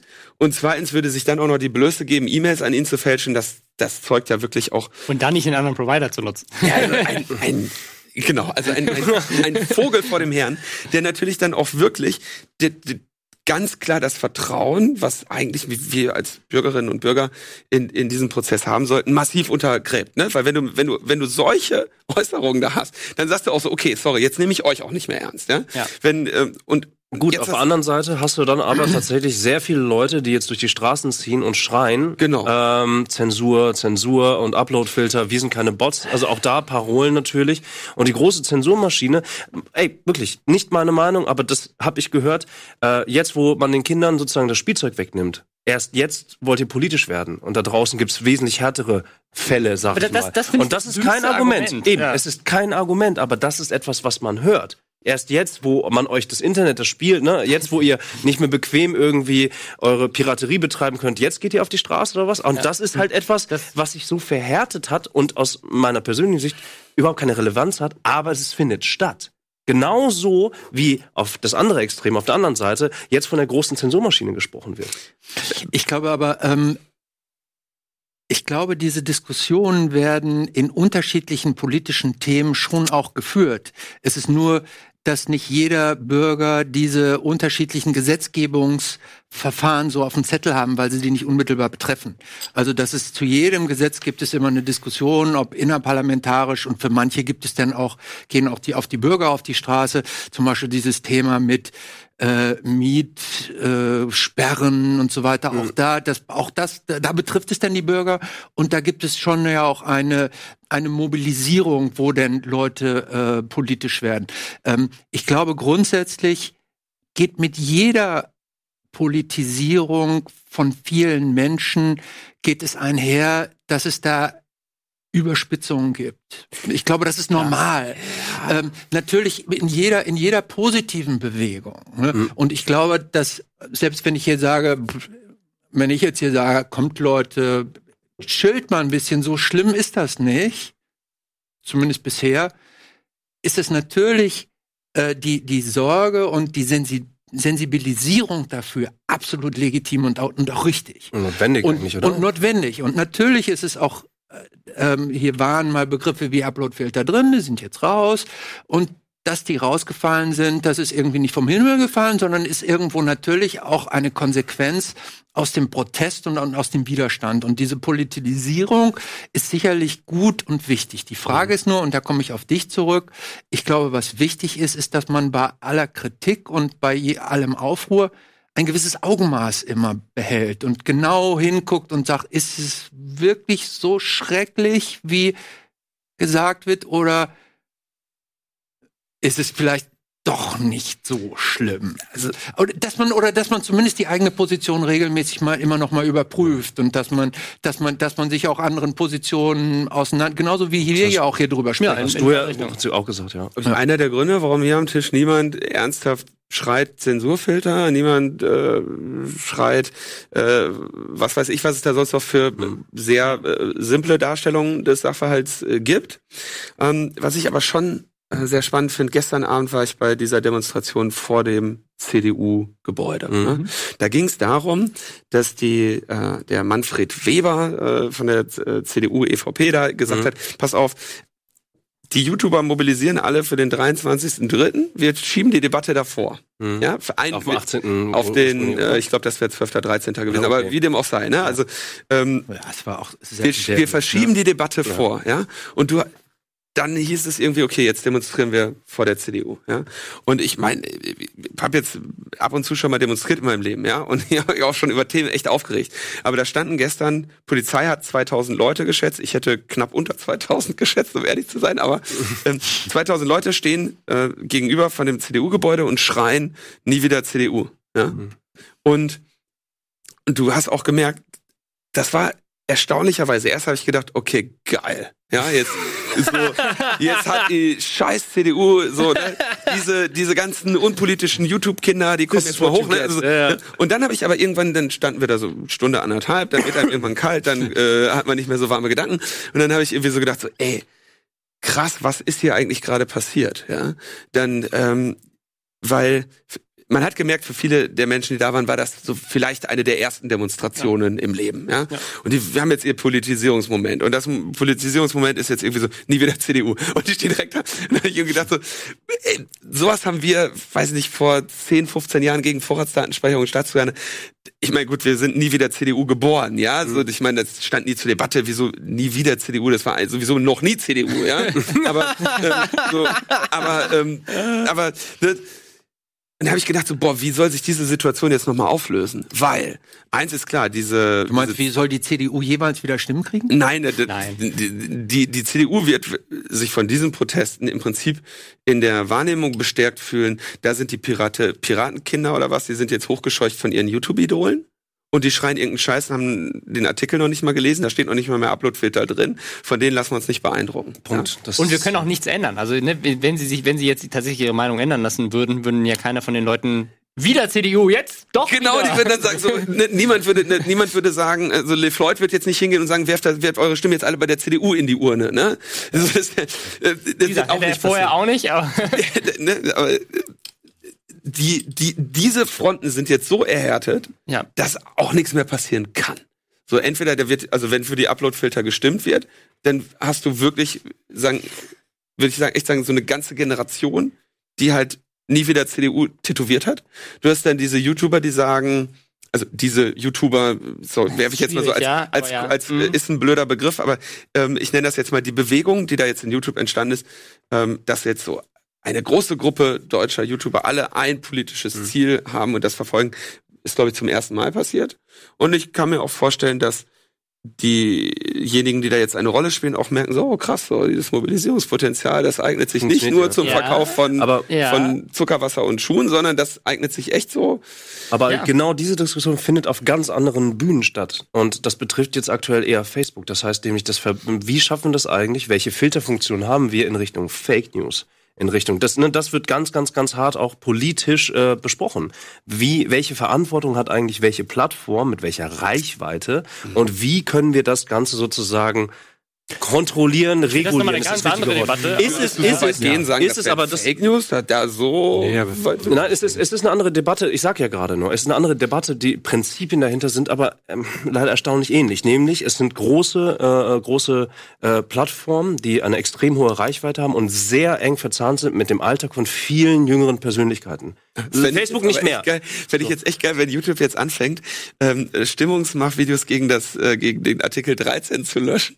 dann, dann brennt aber beim Ja, nächsten dann- Mal dann echt brennt die, alles, ja, Gestern sind die noch alle brav nach Hause gegangen, als die Polizei sie darum gebeten hat. So, ich wäre mal gespannt. Aber das ist also, äh, ich glaube, wir, äh, wir am Tisch hier, wir haben schon auch Lust, auch äh, ähm, äh, Regeln oder ver veraltete Systeme auch aufzurütteln. Äh, ich glaube, jeder einzelne von uns, der hier sitzt, äh, du halt im Rechtswesen, ich im Medienkontext, du im technologisch und politischen Kontext und Robin bei dir auch, was Wissensvermittlung angeht. Also ich glaube, jeder von uns hat auch Lust, neue Regeln zu finden mit der Geschwindigkeit der Möglichkeiten, die wir bekommen haben, oder?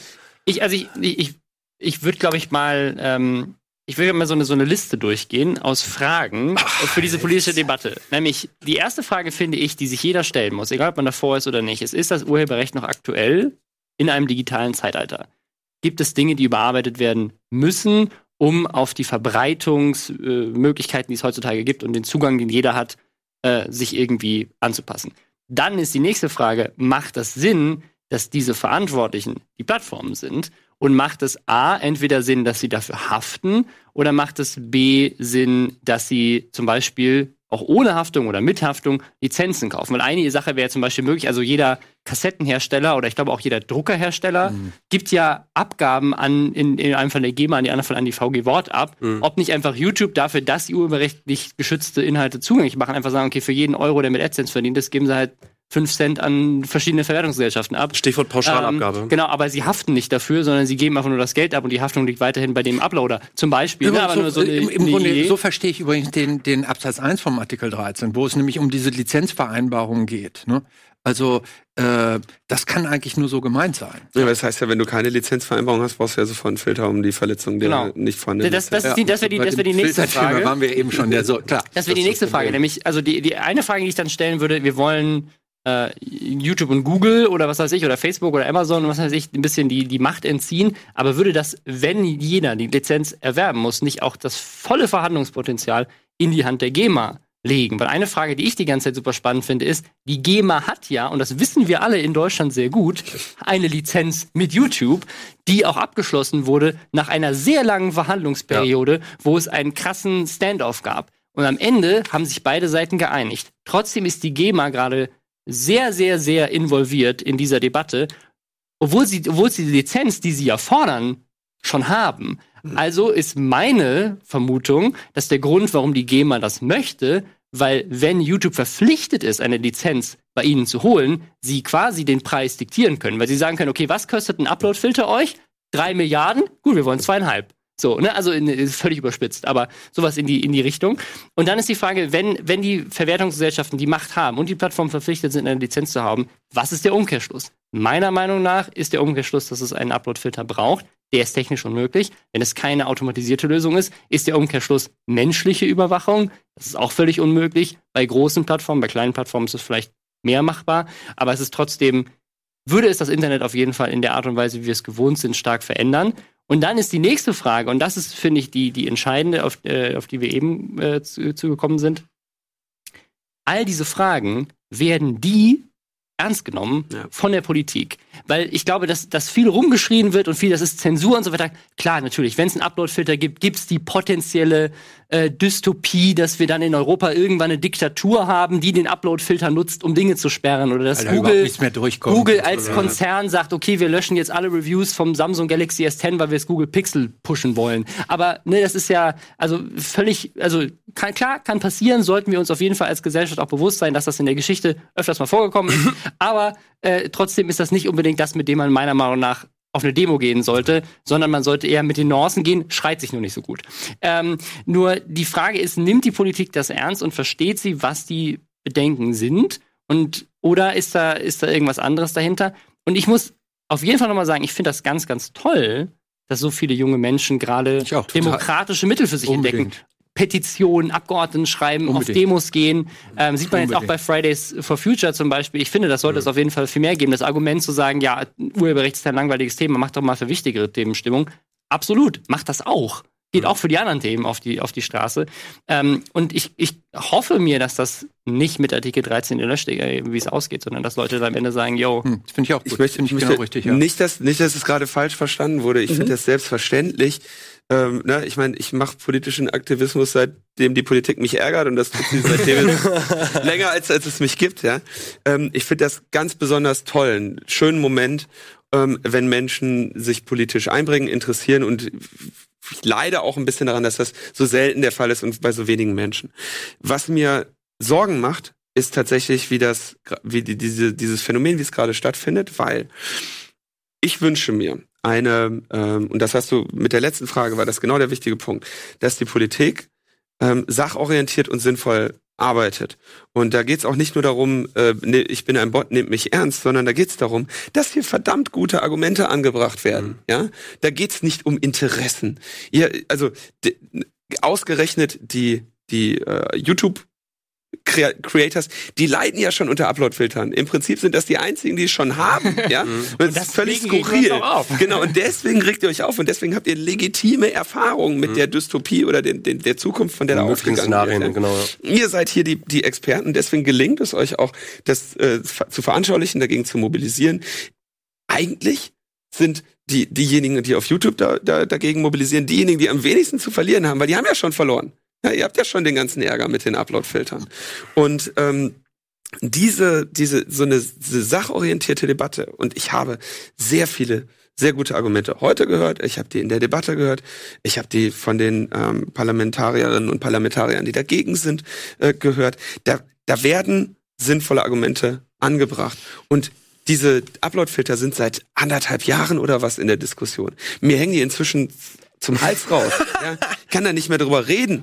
Ähm, Und die, die, diese Positionen sind aber auch immer da. Und jetzt, wenn du dann lange genug sinnvolle Argumentationen, sinnvolle Argumente beigebracht hast, dann bist du eben irgendwann auch an dem Punkt, dass da äh, eine Gruppe mobilisierter Menschen steht und jetzt auch einfach diese Konfrontation eskalieren. Ja, Und dann hast du auch äh, Politiker, die das nämlich auf der anderen Seite auch tun. Ja. Und das macht, das ist das, was mir Sorge macht, wenn wir in diese Momente kommen, wenn wir da, und da werden wir gerade hingetrieben von dem echt nicht mehr lauteren Verhalten der, äh, der EVP, ja, der, der CDU, ähm, die, Die aber ja gleich CDU, reagiert CSU. haben. Ne? Also sie sind ja heute, äh, heute Morgen, glaube ich, oder glaub, gestern, gestern Abend gestern, schon. gestern Abend, Abend schon direkt schon, zurückgerudert.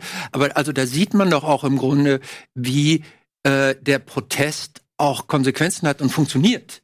Das ist ja, Ja, ich bin mal gespannt, wie der noch aber- funktioniert. aber- ich bin also, mal sehr klar, ich will jetzt nicht sagen, natürlich so. äh, kann man nicht sagen, dass jeder Protest immer das genau das Ergebnis äh, erbringt, was man will. Ja. Aber zumindest zeigt es, dass er gehört wurde. Ich würde ja, aber, aber nicht inhaltlich. Und wir haben seit, Inhaltlich, das war jetzt ja auch, wie gesagt, äh, das wird, ja das wird wirklich Themen seit anderthalb Jahren, trennen. das wird seit anderthalb Jahren diskutiert, haben sehr wenige Menschen auf dem Schirm gehabt. Du gehörst dazu, viele andere nicht.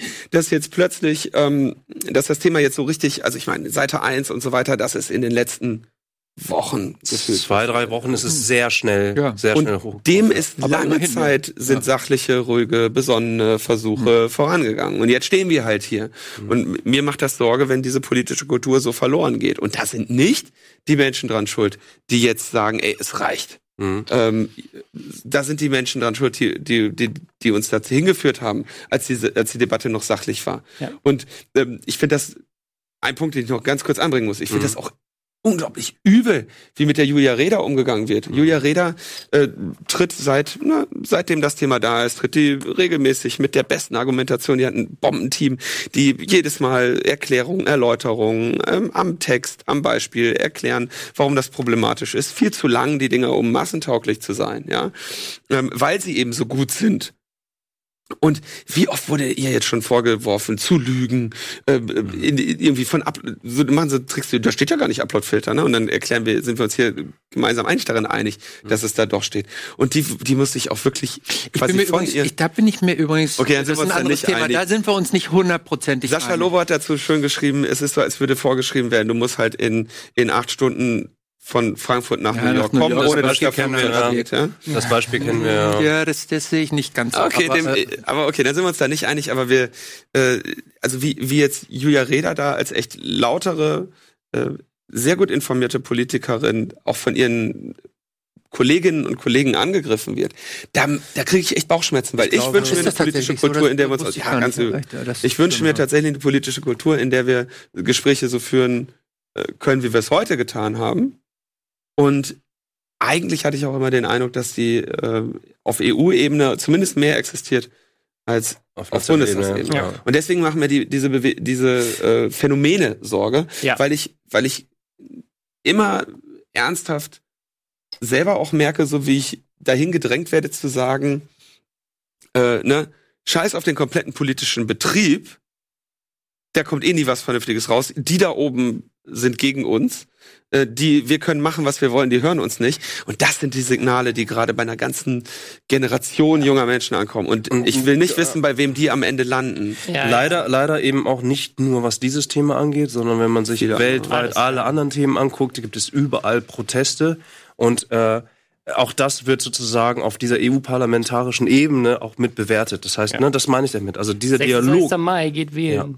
26. Mai ist die Europawahl. Am 26. März, korrigiert mich bitte, ist aber jetzt sozusagen 23. 23. 23. Bleibt dran, das ist die Demo. Am Ja. 18.03. soll es nochmal einen großen Livestream von den Christian Solmecke geben. Es poppen jetzt überall neue Termine auf. Ähm, ich habe eigentlich das Bedürfnis, einfach hier sitzen zu bleiben und weiterzureden. Ich habe leider das Gefühl, dass wir äh, äh, die Spitze des Eisbergs auf jeden Fall von verschiedenen Seiten schon mal so ein bisschen angeflogen haben. Aber das Thema bleibt sehr komplex. Ich finde es schön, du hast es gerade nochmal zusammengefasst, Linus. Ähm, äh, wir haben heute einen guten Aus Austausch gehabt. Wir haben viele verschiedene kleinere Punkte sozusagen auch für uns in, aus dem Dialog herausgefiltert. Ähm, ich habe das Bedürfnis, äh, zu wenig gesagt zu haben und das, was ich gesagt habe, war leider fehl am Platz. Aber trotzdem haben wir einen Dialog geführt. Und du hast einen wichtigen Punkt gesagt, äh, Inhalte über Parolen. Ja? Und das, denke ich, ist der, der wichtigste Appell auch an alle, die jetzt die Sendung verfolgt haben. Ähm, konzentriert euch irgendwie auf die Leute, die mit, die irgendwie sachlich und mit Inhalten arbeiten.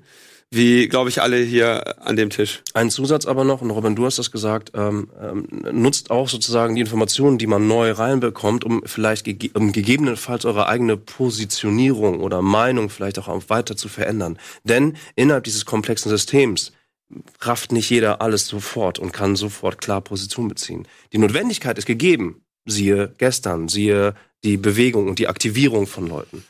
Aber äh, es hilft niemandem etwas, wenn wir anfangen. Ist das eigentlich schon als Bewegung schon etabliert? Ist, äh, ja, weiß ich nicht. Es, es, wird schon, es wird, glaube ich, schon so gerade in den Medien jetzt gerade frisch, wird es schon so ein bisschen als Bewegung dargestellt. Aber auch das also viel mehr Bewegung kann es ja gar nicht sein, wenn du, wenn plötzlich wirklich innerhalb von 24 Stunden mobilisiert wird zu mehreren Demonstrationen mhm. in, mhm. bundesweit, das ist schon und auch noch friedlich, ja. ne? Und das will, das wollen wir auch. Es mhm. muss friedlich bleiben, glaube ich. Ne? Das, also ja. ich, ich meine, das Thema ist ein wichtiges Thema, aber bei sowas, also da würde ich dann wirklich unterschreiben, also wenn ihr wirklich nicht friedlich unterwegs sein sollt, dann, dann macht das dann bei vielleicht wichtigeren Themen, macht es generell nicht, aber ja. wenn, wenn wirklich jemand anfängt, wegen Urheberrecht Autos anzuzünden, dann, äh, ja, dann, dann weiß ich nicht. Dann, dann weiß ich nicht. Keine Ahnung, weiß das hätte, mir, hätte ich vor, vor einem Jahr nicht geglaubt. Es wird schon noch auf eine Weise äh, eskalieren. Die, das ist ein üblicher Lauf auch, oder? Es, es, äh, es hat mich sehr gefreut, dass ihr euch die Zeit genommen habt, äh, nach Hamburg zu kommen. Ähm, wir werden uns wiedersehen, in welcher Konstellation auch immer. Vielleicht machen wir auch noch eine weitere Runde. Unser Plan ist es, mit wechselnden Stühlen, eingangs habe ich das sehr lang und breit erklärt, weitere Gäste einzuladen. Das soll nicht das letzte Gespräch sein. Wir werden Stühle sind aber echt unbequem. Das sind mega unbequem. Lass ja echt mal wechseln? Nee, nein, zu teuer. wir werden gucken, äh, wer dann zu Gast da sein wird. Wir bleiben dabei, dass wir auch äh, die Politik hier am Tisch haben wollen ähm, das Rechtswesen, Technologie, die Kreation und jemanden, der die generelle Frage stellt, hä? Hoffentlich gibt es ein paar Antworten. Vielleicht haben wir euch irgendwie inspirieren können. Vielleicht habt ihr nochmal Gedankensätze gehört, die ihr woanders erstmal nicht gehört habt. Ich hoffe, dass ihr euch die Zeit genommen habt, bis hierhin hinzuschalten. Danke, Linus. Danke, Robin. Danke, Borgi. Das war's mit der ersten Runde Almost Daily äh, zu diesem Thema ähm, Copyright Directive Reform. Äh, weitere Folgen, mehr Termine dann irgendwann. Informiert euch. Vielen Dank. Danke sehr. Tschüss. Tschüss.